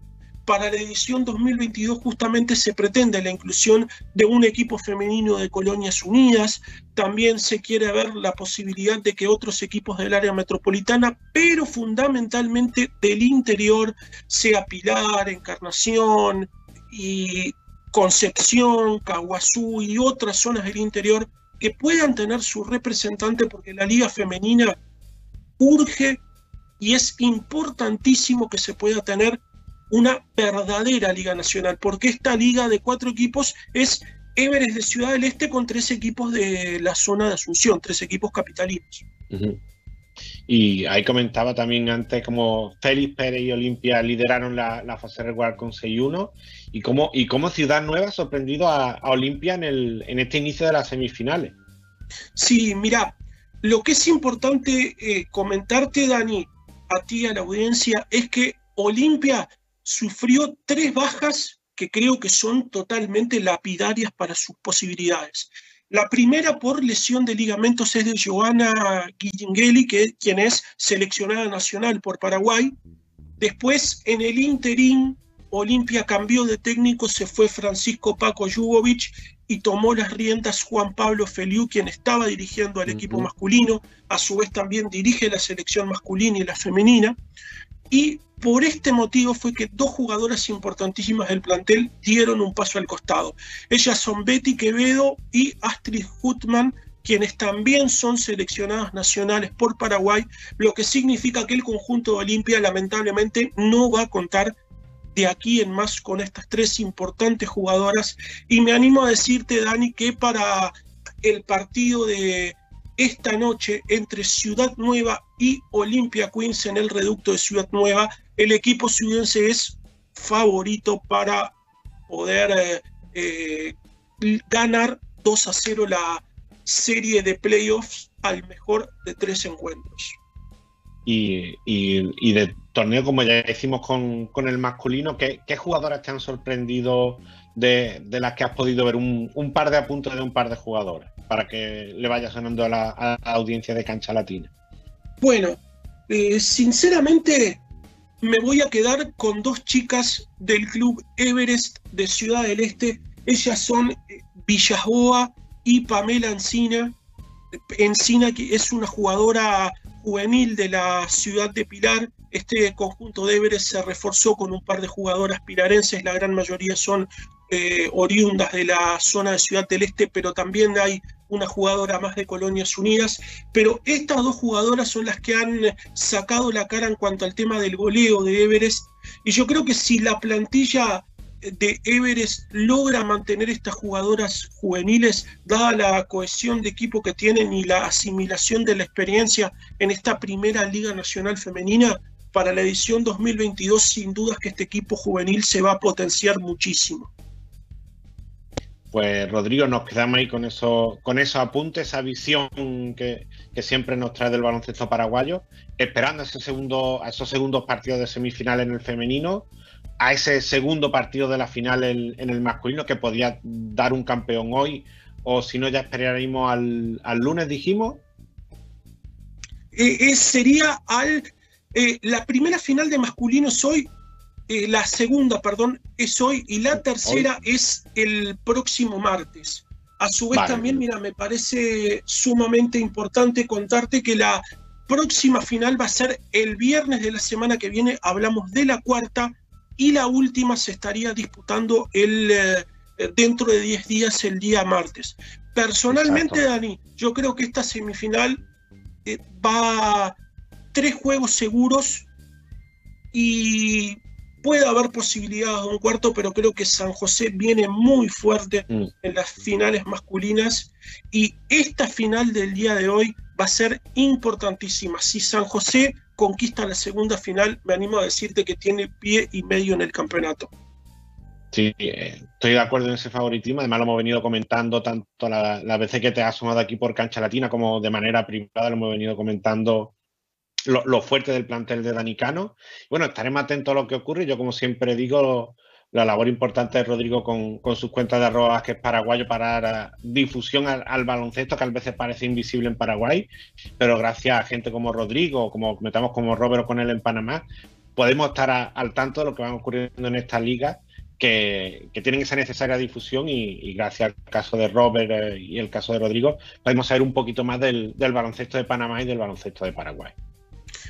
Bueno, te agradezco muchísimo por tus palabras. Tú sabes que, que, bueno, me podés convocar cuando tú quieras. Para mí es un placer poder conversar contigo y dar a conocer toda la información que se genera de, del básquetbol de Paraguay con tu audiencia, que sé que es muchísima. Y justamente de eso se trata, dar a conocer un deporte que está muy venido a menos en Paraguay, que se tienen que hacer muchas reformas, que tiene que haber un lavado de cara tanto eh, dirigencial como periodístico, de medios y demás, porque es una disciplina que sinceramente lo voy a seguir diciendo, está muy mal explotada en Paraguay y si se hacen bien las cosas, yo creo que el 2022 puede ser un año bisagra Paraguay para el básquetbol de Paraguay, perdón, en cuanto a levantar el nivel y poder lograr la tan mentada masificación y las ligas nacionales apuntalarlas en femenino y masculino. Pues un abrazo, Rodrigo. Estaremos siguiendo tus cuentas y, y atentos mucho al básquetbol paraguayo. Un abrazo. Un fuerte abrazo y muy buen resto de jornada para ti y para toda tu audiencia. Y bueno, ahí tuvimos el testimonio de Rodrigo Domínguez, el, compañero de arroba Vázquez Paraguayo. Después de todo el recorrido por, uh, por Latinoamérica y, este, y esta actualidad de Paraguay, nos vamos a, una de las entrevistas que tenemos, que tenemos en el programa. Eh, entrevista de los compañeros de arroba Vázquez al día call. Eh, lo pueden seguir en Instagram y en Facebook. Los compañeros Víctor García y, y Raúl González Mosca que se embarcaron en este proyecto para dar difusión al baloncesto colombiano. Y ahora os dejamos con una charla más que interesante con uno de los hombres más importantes del baloncesto paraguayo, en lo, del baloncesto colombiano, perdón, en el último año, como Juan Diego Tello Palacios, desde su nueva aventura en Lituania con el eh, Jonava Bet.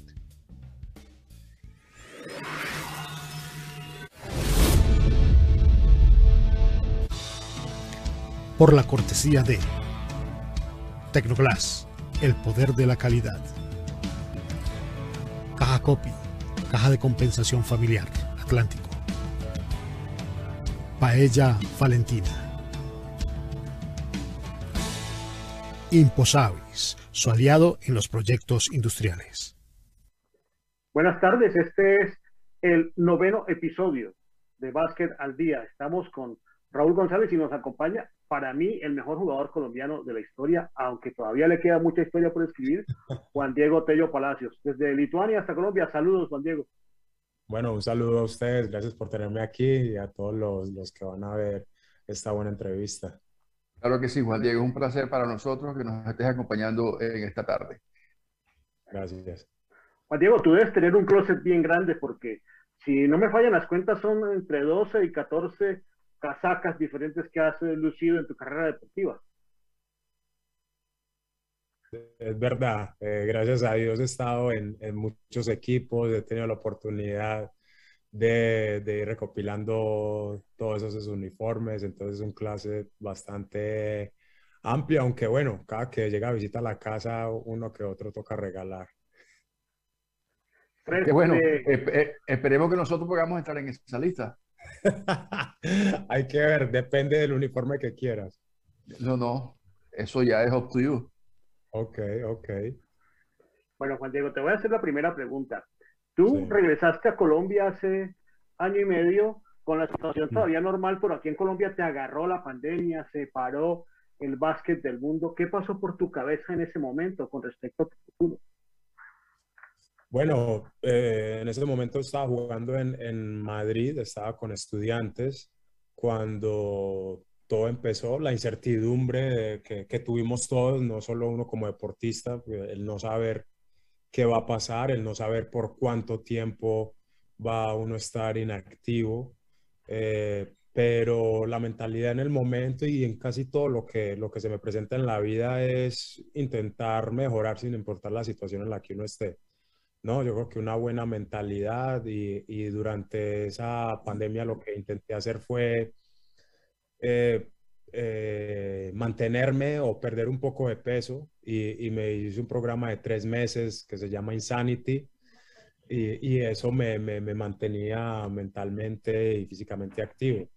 Ya cuando descubrí que la liga profesional en Colombia era un hecho, pues me sorprendió porque honestamente no pensé que Colombia fuera a ser una de las ligas que iba a estar activas eh, en, en, esa época, ¿no? Y, y, y, gracias a Dios porque me, me, me, ayudó a mantenerme, pero no pensé tanto, tan, no, ¿qué va a pasar con mi carrera? Obviamente uno optimista y, y sin saber mucho de lo que estaba pasando, pues no, no piensa que, uy, este puede ser el final, voy a terminar mi carrera acá, no sino que me preparaba para, para estar siempre listo. Digo que el que siempre está listo es muy difícil cuando uno deja de entrenar o de prepararse, el retomar ese estado físico es lo que, lo que cuesta bastante, pero si uno nunca sale de, de- de un estado físico bueno, yo creo que puede prolongar su carrera. Entonces eso es lo que, lo que intenté hacer en esos momentos de incertidumbre. Aparte de Titanes, ¿qué otro club aquí en Colombia te hizo oferta para que ingresara a su roster? Bueno, eh, se, se habló con, con varios, eh, entre ellos obviamente en Medellín con, con Tigrillos, pero nunca se, se hizo algo, una propuesta eh, concreta, ¿no? Solo como, ah, nos gustaría, eh, esperemos que se pueda dar, pero con Titanes sí fue inmediatamente, esto es esto, eh, te sirve, no, eh, negociamos y, y así se, se fueron dando las cosas, fueron más concretos a la hora de, de- de negociar. ¿Y cómo fue tu estancia en, en Titanes? ¿Cómo, cómo fue tu, cómo te sentiste después de ver tanto tiempo en, en el exterior, después de tantas experiencias, después de tantos escenarios diferentes? Tenías todo lo que tú tenías, las comodidades a tu alrededor. ¿Cómo te sentiste en Titanes? Mira, me sentí, me sentí muy bien, pero por cómo lo hacen, hacen sentir a todos los jugadores. Eh, yo creo que la pasión de, de- de Alberto por, por el baloncesto eh, y, y- y el estar metido en un mundo de negocios, juntando esas dos cosas, hizo que el, que el, que el programa fuera muy profesional y también la, la disponibilidad a aprender y a mejorar, ¿no? Eh, siempre me decían, no, ¿qué tal esto así, esto así, cómo lo hacen en Europa? Y, y eso es lo que uno eh, pide, ¿no? De, de- de los clubes en Colombia, que estén dispuestos a escuchar a los jugadores y a mejorar. Y entonces me hicieron sentir bastante cómodo, se convirtieron en una familia eh, para mí y hicieron mi, mi tiempo en Colombia muy ameno. Ve, acabaste de mencionar un término que me encanta porque yo creo que tú eres un deportista integral, pero eres una persona integral. Tú eres un hombre de negocios, Diego. Háblanos de cuándo empezó esa idea de Movex. Mira, eso, eso empezó gracias a la pandemia. Por eso, yo no sé, nunca había estado eh, tanto tiempo eh, quieto. Y en el medio de la pandemia a mí me, me negaron el registro de, de- de mi otra marca, que es Tello. Y, y yo no, me negaron mi, mi- el registro de la marca, ¿ahora qué voy a hacer? Pero esa marca no tenía sentido. Tú me preguntas el por qué Tello, por qué el logo es así, por qué... Y no, solamente hicimos el logo, sacamos la marca y, y eso fue todo. Eh, pero con tanto tiempo libre, dije, voy a crear una marca. Me pregunté a mí mismo, ¿por qué yo no soy imagen de, de, de Nike o nunca lo he sido? Nike Colombia, Adidas Colombia, Under Armour, eh, con toda mi trayectoria. Y empecé a buscar otros deportistas en Colombia que, que han ganado en, en Europa, en otros deportes. Y dije, bueno, pero acá hay como un hueco. O sea, solo marcas importantes deportivas, las que ya conocemos, y no, y no buscan a, esos deportistas, no les dan su, su lugar. Entonces dije, voy a hacer esa marca que le dé eso el lugar a esos, a esos deportistas. Entonces ese fue el primer pensamiento. Luego fue, ¿qué me representa a mí? La marca tiene totalmente mi ADN. Eh, Movex es, eh, antes era, era, era Movex, pero le cambiamos la U por la O.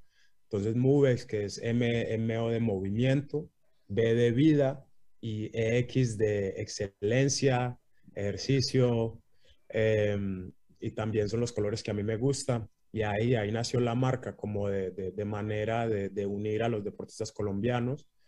Y no ha sido, no ha sido, no ha sido fácil. eh, emprender en Colombia es muy difícil. Pe- bueno, en todas partes, pero muy contento con lo que, con lo que estamos haciendo y, y cómo se está moldeando hasta ahora. ¿Cómo te Qué fue bueno. en Colombia Moda? Mira, esas son cosas que, que te digo que uno no, no, no se imagina que, que, que va a estar. Y yo creo que todo es plan de, de Dios. Ni yo me imaginé que, ni lo tenía como meta estar en Colombia Moda, sino que me quedaron mal en, en tiempo, se fue pasando el tiempo, fue pasando el tiempo. Y cuando ah, estamos a mes y medio de Colombia Moda, eh, preguntamos, intentamos, nos metimos y pues eh, fue mejor de lo que esperaba. Em, la marca, yo considero que es una marca internacional y, y el, la misma, el mismo interés de las personas en Estados Unidos, eh, muchos en, Los Ángeles, en Miami, eh, en Orlando, eh, en México. Muchas personas quieren tener la distribución y quieren tener la- la- la- las tiendas o tener las prendas en las tiendas. Entonces, esto es muy, muy positivo porque a medida que nos vamos moldeando, ya estamos teniendo vendedores en estos países y, cuando estemos ya establecidos como tal, creo que, va a pegar, o espero que pegue más en Colombia, pero sí he visto un interés más grande a nivel internacional. Las cosas son, eh, Juan Diego, cuando tienen que pasar. A veces uno, que el carro no te prendió, que el carro no arrancó, que me demoré, que me desespero, que no se quede con el tema que tú acabas diciendo ahora, que por cuestiones de emergencia esperaba una cosa y, y terminaste en otra. Las cosas son los tiempos de Dios, así como tu nombre, Juan Diego. Juan Diego es un hombre de Dios, un hombre de, un hombre, un hombre de la Virgen. Tú desde antes de nacer ya fuiste escogido y estás llevando una carrera exitosa. Eh, te felicito. La verdad es que el baloncesto en Colombia merecía tener un, un representante del nivel tuyo, cosa que, que me siento yo muy orgulloso. Y te hago una pregunta. Del, del tiempo tuyo hacia atrás aquí en Colombia, ¿a quién admiras en el baloncesto? En Colombia, Sí. pues obviamente eh, Álvaro, Terán, que en paz descanse, era un referente, ¿no? Y un, jugador que también ha- había hecho muchas cosas por, por el baloncesto. Mm, yo me fui a, a una, a una edad muy, muy temprana. Eh, a los 15 años ya estaba, ya estaba viajando para Estados Unidos. Entonces, los, los referentes, pero me acuerdo mucho de, de John Giraldo, eh, también algunos partidos que, que, que, que me alcancé a ver. Mm, Sí, pero yo, yo digo que eso, esos serían como los dos, pero igual eh, me acuerdo mucho también, porque tenía yo que 14, 13 años en, en las copas élites y, y siempre veía a Edgar Moreno, también un, un referente, eh, Stanley, que me llevan un- algunos años, pero igual en esos momentos eh, están representando al país muy bien y también tuvieron esa experiencia de estudiar en Estados Unidos y a nivel de, de la representación del país, así colectivamente no, no nos estuviera yendo tan bien, ellos individualmente eh, eh, resaltaban. Yo veo a Hansel jugar y me acuerdo de, yo- de John Giraldo.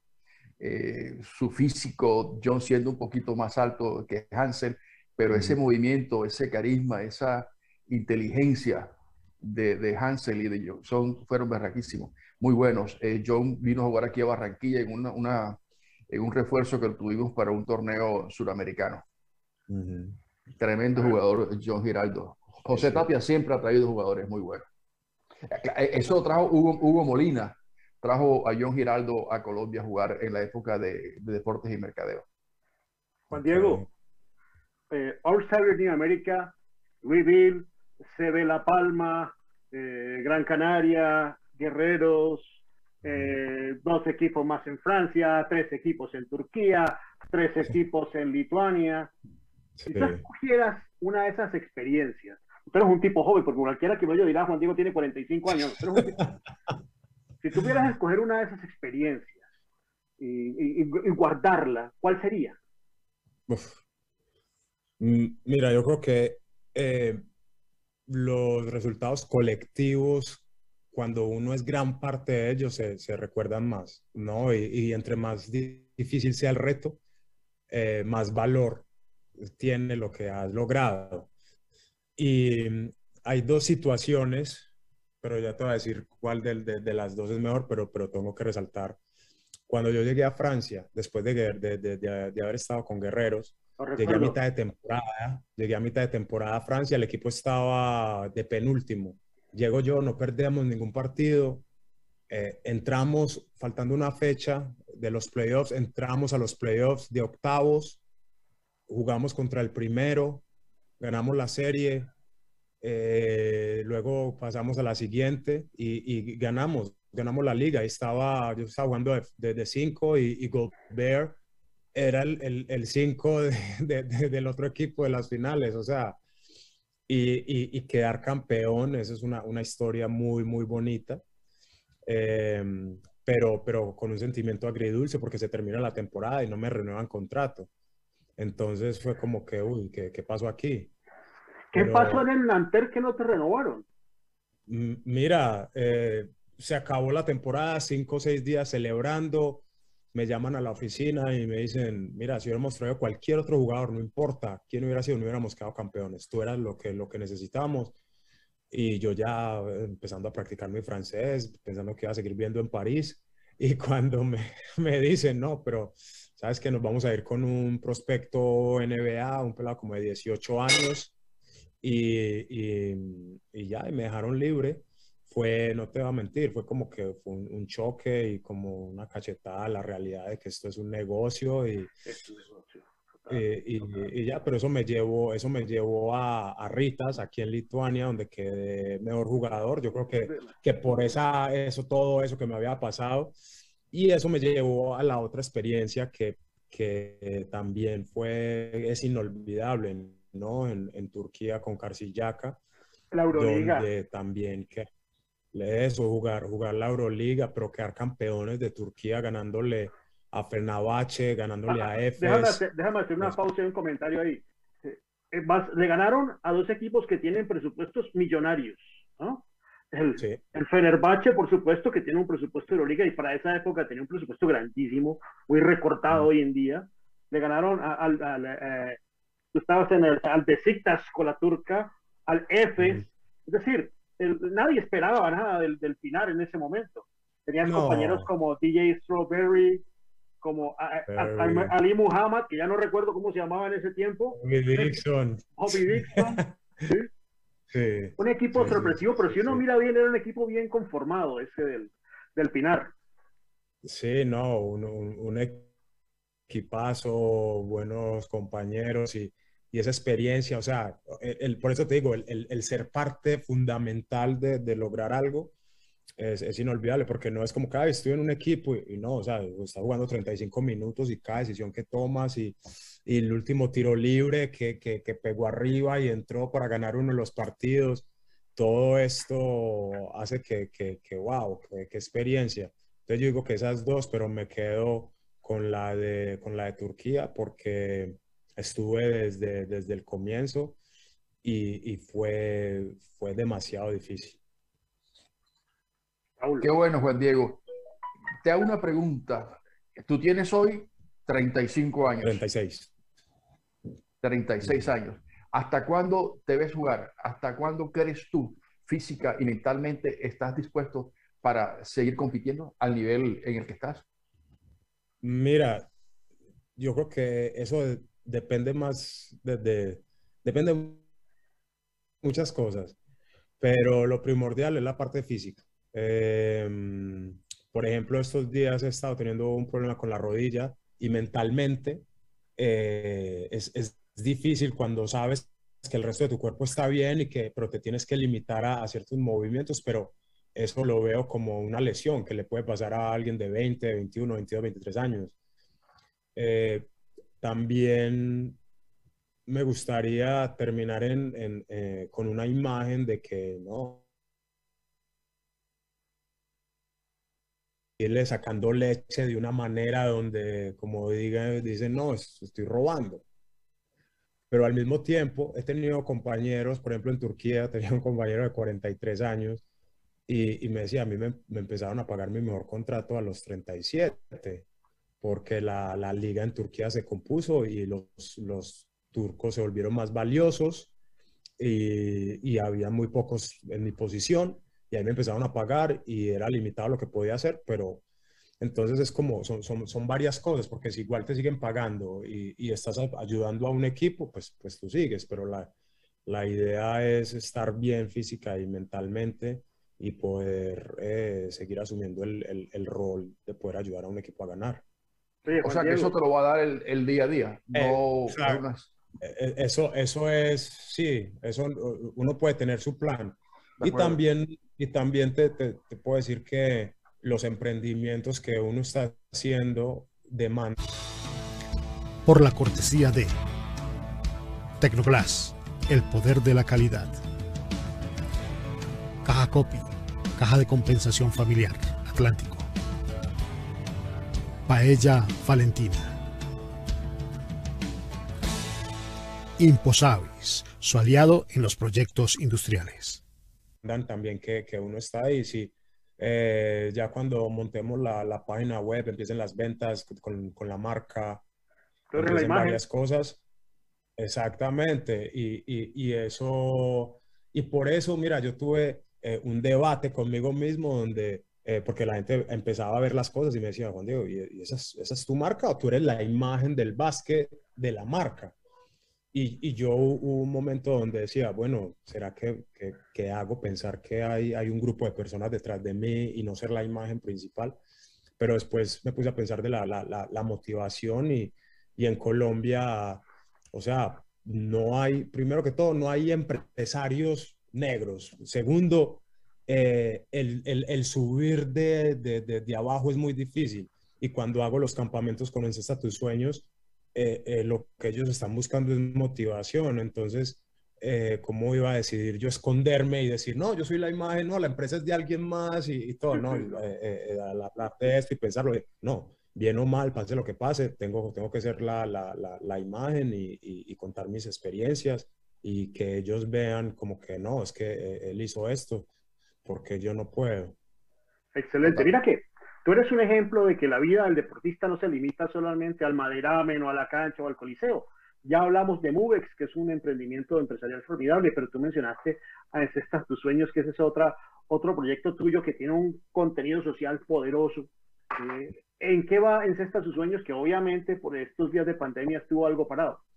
Sí, mira, Encesta Tus Sueños eh, hacía a, nivel, a una escala más baja, siguió haciendo eventos y, algo que, que, nos forzó a hacer y es la creatividad, ¿no? Eh, eh, hicimos el, un campamento virtual, ¿no? Durante la pandemia, donde varias celebridades se, se unieron, Falcao, Caterina Ibargüen, Mabel Moreno, la, la actriz, eh, Jessie Joy, cantante, de, de, diferentes áreas donde eh, eh, dos veces a la semana ellos le mandaban retos a, los, a todos los participantes del campamento y eso los mantuvo unidos, nos mantuvo eh, eh, como, como en esa parte saludable mentalmente y, y eso es algo que, que, fue bastante chévere. Ahora estamos esperando para empezar a montar el próximo campamento. Tú sabes que eh, la fundación, la mayoría todo corre por cuenta, por cuenta mía. El año pasado, el antepasado, nos llevamos a 40 niños de, de Urabá a Medellín eh, para, para, el campamento. Entonces, ahora la idea es seguir, porque me escriben los jóvenes, me escriben como que, ¿cuándo es el campamento? Grande, Esto. grande. Mm. Muy bien, grande ese proyecto. Tú eres un rol model, un modelo a seguir para la juventud colombiana. Raúl. Juan Diego, ¿cuántos idiomas eh, hablas? No, pues bien, bien, ninguno. no, no, mentiras, no. Eh, obvio, obviamente, pues el, el, el, inglés, por, por haberme graduado en Estados Unidos, me defiendo en francés, una que otra palabra turca, una que otra palabra en lituano, pero, pero yo diría que, que un poquito de francés y inglés y español. ¿Y, y el, el, coach tuyo, en qué te habla? ¿En qué idioma te habla ahora? Oh, eh, eh, en idioma de adivinanza. Me toca adivinar todo lo que está diciendo. Nos, nos intenta hablar en inglés, pero no, no, sé, no es muy, muy fluido. Entonces tiene que estar uno muy, muy enfocado. Mira la pizarra, hay que mirar la tabla. Exacto. O sea, pero sí. me supongo que cuando estés jugando te, te, te, grita, métete aquí, muévete acá, gírate para el otro lado, ¿qué pasó con este movimiento? Eso tú por señas sí. le, le, coges la jugada. Exacto, por señas y, y el lenguaje del, del, baloncesto ya uno ha jugado esto mucho tiempo, sabe lo que hizo mal, sabe de qué se está refiriendo y, y hay, hay que tener paciencia, ¿no? especialmente con los entrenadores acá en, en, en Europa que no hablan muy bien el inglés porque eh, es tan difícil expresar lo que, lo que quieren que, que hay problemas de, de, de, de, comunicación y a veces las cosas no se dan tan fácil, y, pero influye por eso. Oye, Juan Diego, tú, hay una característica que noto en tu carrera, es que tú haces grandes a los equipos que se consideran underdogs, a los menospreciados. Ya lo hablaste del Nanter, ya lo hablaste del Pinar y ahora estás en el Jonava, es otro underdog, un equipo que recién ascendió y yo creo que tú tienes allí un rol, además de la cancha, de liderazgo, porque tienes prestigio en Lituania.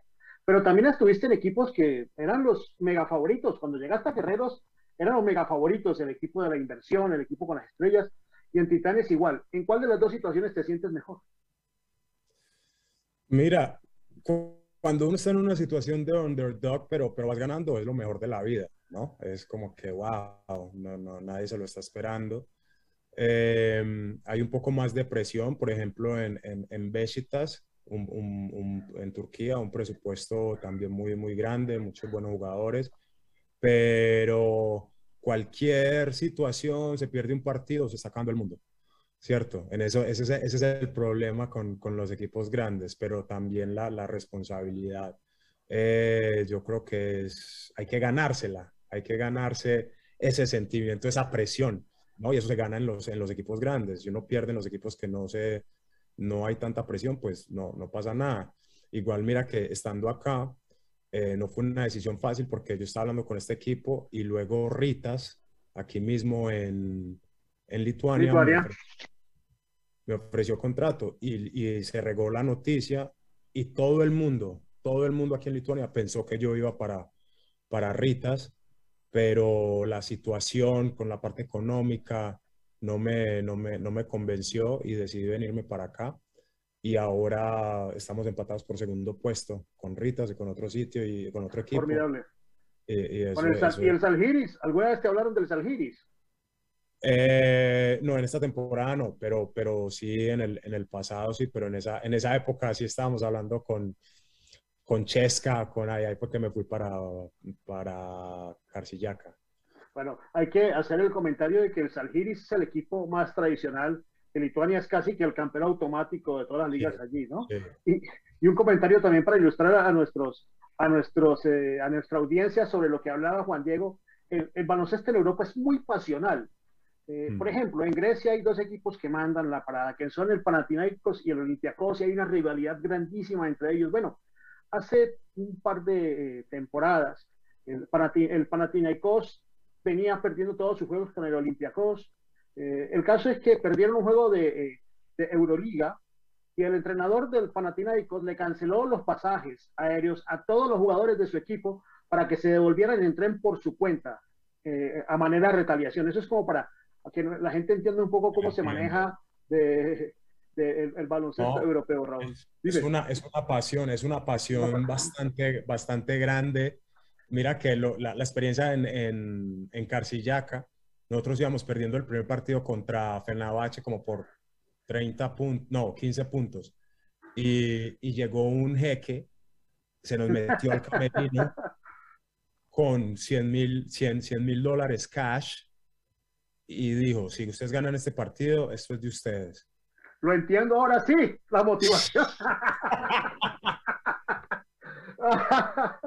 Entonces, No, no, no, no, no sabe lo que, lo que puede pasar aquí, esto es una, una aventura cada día. Juan Diego, ¿qué otro deporte practicaste seriamente durante tu juventud, tu adolescencia? De pronto, ¿qué te decidió tomar el rumbo hacia el baloncesto? Mira, yo creo que es lo, lo, más probable de todos los colombianos. Cuando eres pequeño te regalan un balón de fútbol, estás viendo la selección Colombia de fútbol y yo no fui la excepción. Eh, entonces me, me, creía delantero y, y, también tenía el sueño de ser futbolista. Eso es lo que más en serio tomé. Pero a muy temprana edad, cuando empecé ya con, con, con el baloncesto, eh, un año después de, empezar a jugar bien, el, como la posibilidad de sacar a mi familia adelante. Pero ¿cómo, cómo conociste el baloncesto? Porque normalmente el fútbol lo conoce todo el mundo desde que nace le dan un balón y empieza a patear y a patear, a patear, a patear, y eso es lo único, lo único que uno conoce, aparte de la mamá y el papá. ¿Cómo conociste el baloncesto? ¿Cómo llegaste al baloncesto? ¿Quién te llevó a conocer el baloncesto? No, mira. Cuéntanos eso, la historia. Quiero, quiero escucharlo de tu voz. Sí. Fue, fue por medio de, de, de mi madre y un entrenador. Mi madre, mi madre mide como 1,85, casi 1,90. Y por eso iba en la parte de atrás del bus, donde hay un poquito más de espacio. Atrás también iba un entrenador eh, de la Salle de, de, Bello y empezaron a hablar y le digo, no, tú tan alta, tienes hijos. Yo sí, tengo uno. Ay, es así de alto. ¿Cuántos años tiene? Sí, tiene, tiene 10, va a cumplir 11 años y mide como 1,75, 1,80. Entonces eh, el entrenador ahí mismo se, se motivó y, ah, dame tu teléfono y los quiero invitar a almorzar. Y apenas me vio, yo sin haber tocado nunca un balón, sin pinta de, de, de nada, de basquetbolista, me vio y me dijo que iba a ser uno de los mejores eh, deportistas del país y que iba a representar a Colombia a nivel internacional y que me para Estados Unidos. O sea, me cantó el futuro y salimos de ese almuerzo como que este man está loco. Y el, y, y el apellido, pues él, él, se llama Don Ángel. Y Don Ángel, de verdad que fue un ángel para, para mí, que me, me, me cantó el, el, futuro y todo lo que él ha dicho se, se ha dado. Bueno, ¿qué es la vida de Don Ángel hoy? Perdóname, perdóname, Víctor Hugo. ¿Qué es la vida de Don Ángel hoy? Mira, Don Ángel, hablé con él eh, hace como unos siete meses. Desafortunadamente estamos como, como un poco enfermo, pero la esposa me, me, me, contactó y, al, y, hablamos por FaceTime. Y, o sea, tiene como un poquito de, de Alzheimer's, eh, problemas pues con la, con la memoria y todo, pero eh, se le ve la alegría cada vez que, cada vez que hablamos, pero sí hay que agradecerle mucho, mucho a él porque fue enviado por Dios, la verdad. Amén. Todos le debemos, todos en el baloncesto colombiano estamos en deuda con él. Eh, Juan Diego, nos queda poco tiempo, no queremos abusar de ti. Y para ir cerrando temas, duramos muchos años todos con la ilusión de verte con la camiseta de la selección Colombia, ¿no? Eh. Finalmente se pudo dar en la AmeriCup de Medellín. ¿Qué representó para ti ese momento? ¿Y qué representa para ti hoy en día ponerte la camiseta de la Selección Colombia?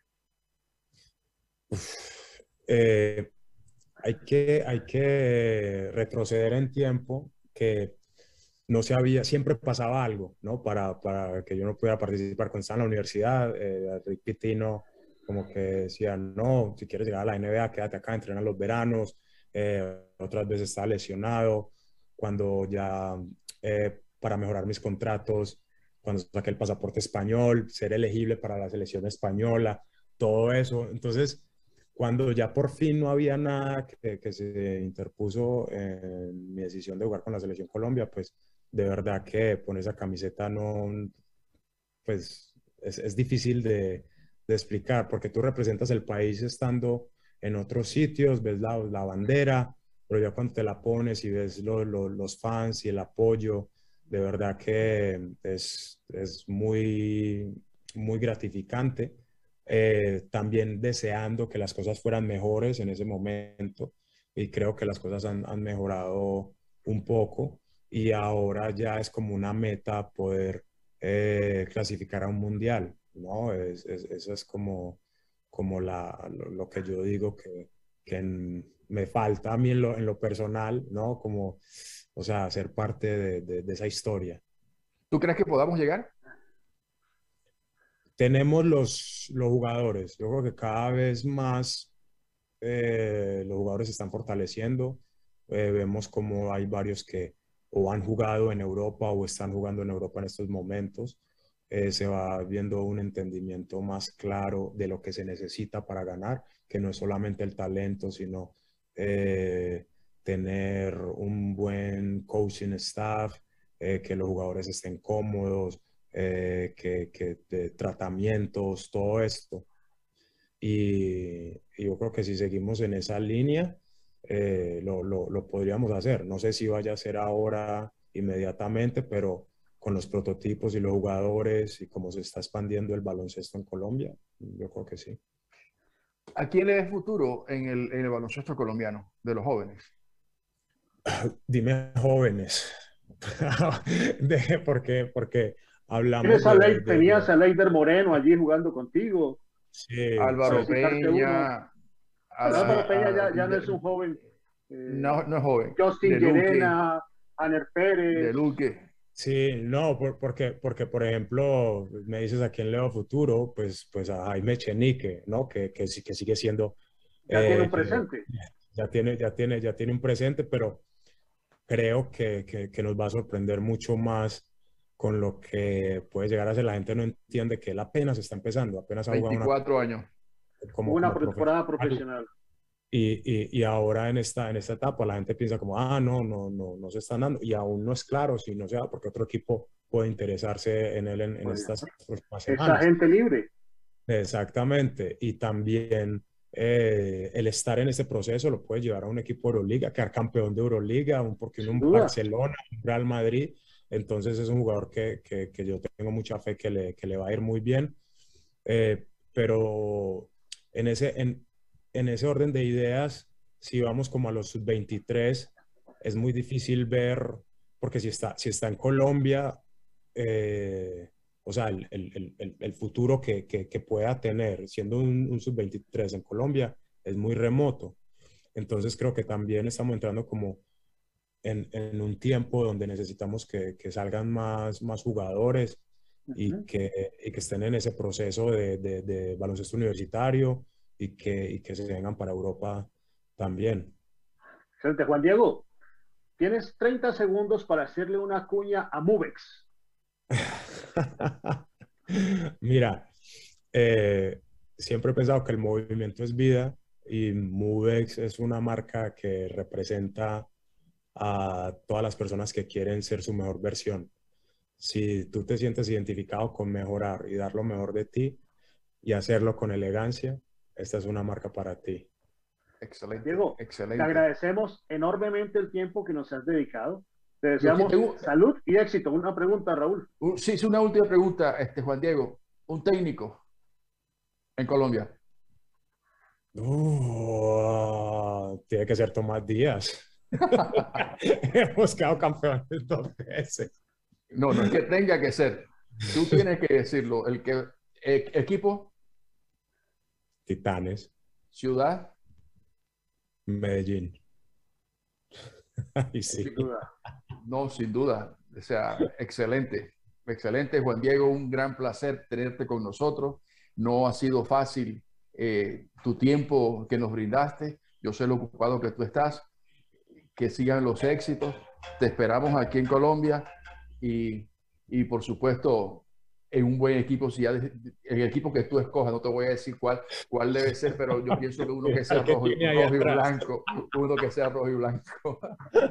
No, no, no, Raúl y Víctor, muchas gracias por tenerme aquí. De verdad que un rato muy, muy ameno y siempre es bueno compartir y, y hablar de las pequeñas experiencias que uno ha tenido. Así es. Seguro, seguro que sí. Así es. Muchas gracias y nos seguimos viendo aquí en Básquet al Día. por la cortesía de Tecnoglass, el poder de la calidad. Caja Copy, caja de compensación. Y ahí tuvimos esa entrevista interesante, muy interesante de, con Juan. ¡Uy! Que se cayó, se movió la cámara. Con Juan Diego Tello Palacio. Yo creo que genio y figura, además un jugador siempre que ya lo hemos visto en la cancha y fuera de la cancha, un jugador muy completo. Y vamos a terminar el programa y vamos a terminar este recorrido por toda Latinoamérica con dos países que, bueno, dos países, no, con un país y un evento que no, que no hemos dejado atrás. Uno de ellos es República Dominicana, lo vamos a República Dominicana brevemente para hablar de un torneo que empieza. Ya hablamos semana atrás que terminaba la Liga Nacional, pero el baloncesto nunca para en, eh, en la República Dominicana y arrancó hace apenas unos días el torneo del baloncesto superior de La Vega. Recordemos esa, esa pasión con la que se vio el baloncesto en, el, eh, en la isla de Quisqueya y donde se van sucediendo los torneos de estas diferentes ciudades y regiones donde se vio con, la misma- con una gran pasión. Ahí, te- ahí vemos el seguimiento de público de este partido de Enriquillo. Y si repasamos un poquito algunos de los nombres que hay por el torneo, vemos que siempre hay jugadores del nivel, tanto nacionales como refuerzos. Ahí, eh, si va- vamos viendo logo por logo, en Parque Otto, jugadores como Adonis Núñez, Joyfer González y refuerzos como Anthony Early o Chris Johnson. En los potros de la matica, eh, Lane Tejada, José Quital, los boricuas con doble nacionalidad dominicana, el joven Ed- Edgar Lugo o el MVP de la final, Juan, Juan Guerrero, el MVP de la última final de la Liga Nacional. En dos, Jerry Flores, Víctor Martínez, Gerardo Suelo, Maxi Exo. en la Villa Ryan o Henry Félix, que es el que está destacando entre los nacionales, y en los rebeldes de Enriquillo, Saúl Mejía, Ramón Galloway o Jared Shaw. Ahí tenemos, lo comentamos con algún invitado de República Dominicana en semana atrás, lo, como muchos importados se están decidiendo por venir a, este país y enlazar diferentes ligas durante todo el año. Y para cerrar, un evento del que estaremos hablando la semana que viene, de la AmeriCup 3x3, que se viene a partir del próximo viernes en Miami, con eh, eh, creo que son 16 equipos en cada una de las ramas, varios países representados, lo entraremos en más profundidad pero sorprende ver a países pequeños en ese torneo como Barbados, Aruba, Santa Lucía, Guyana, aparte de los grandes equipos y, la ausencia de otros, pero bueno, ya lo vimos despuntar en el baloncesto olímpico, en debutar este 3x3, y es una disciplina que a mí me intriga especialmente y de la que intentaremos estar siguiendo en www.canchalatina.com y aquí en los viernes lo que la posibilidad de que la actualidad nos deje. Y bueno, ya sabéis dónde está la casa del baloncesto latinoamericano mucha información y de aquí al próximo viernes cuídense y nos vemos la próxima semana.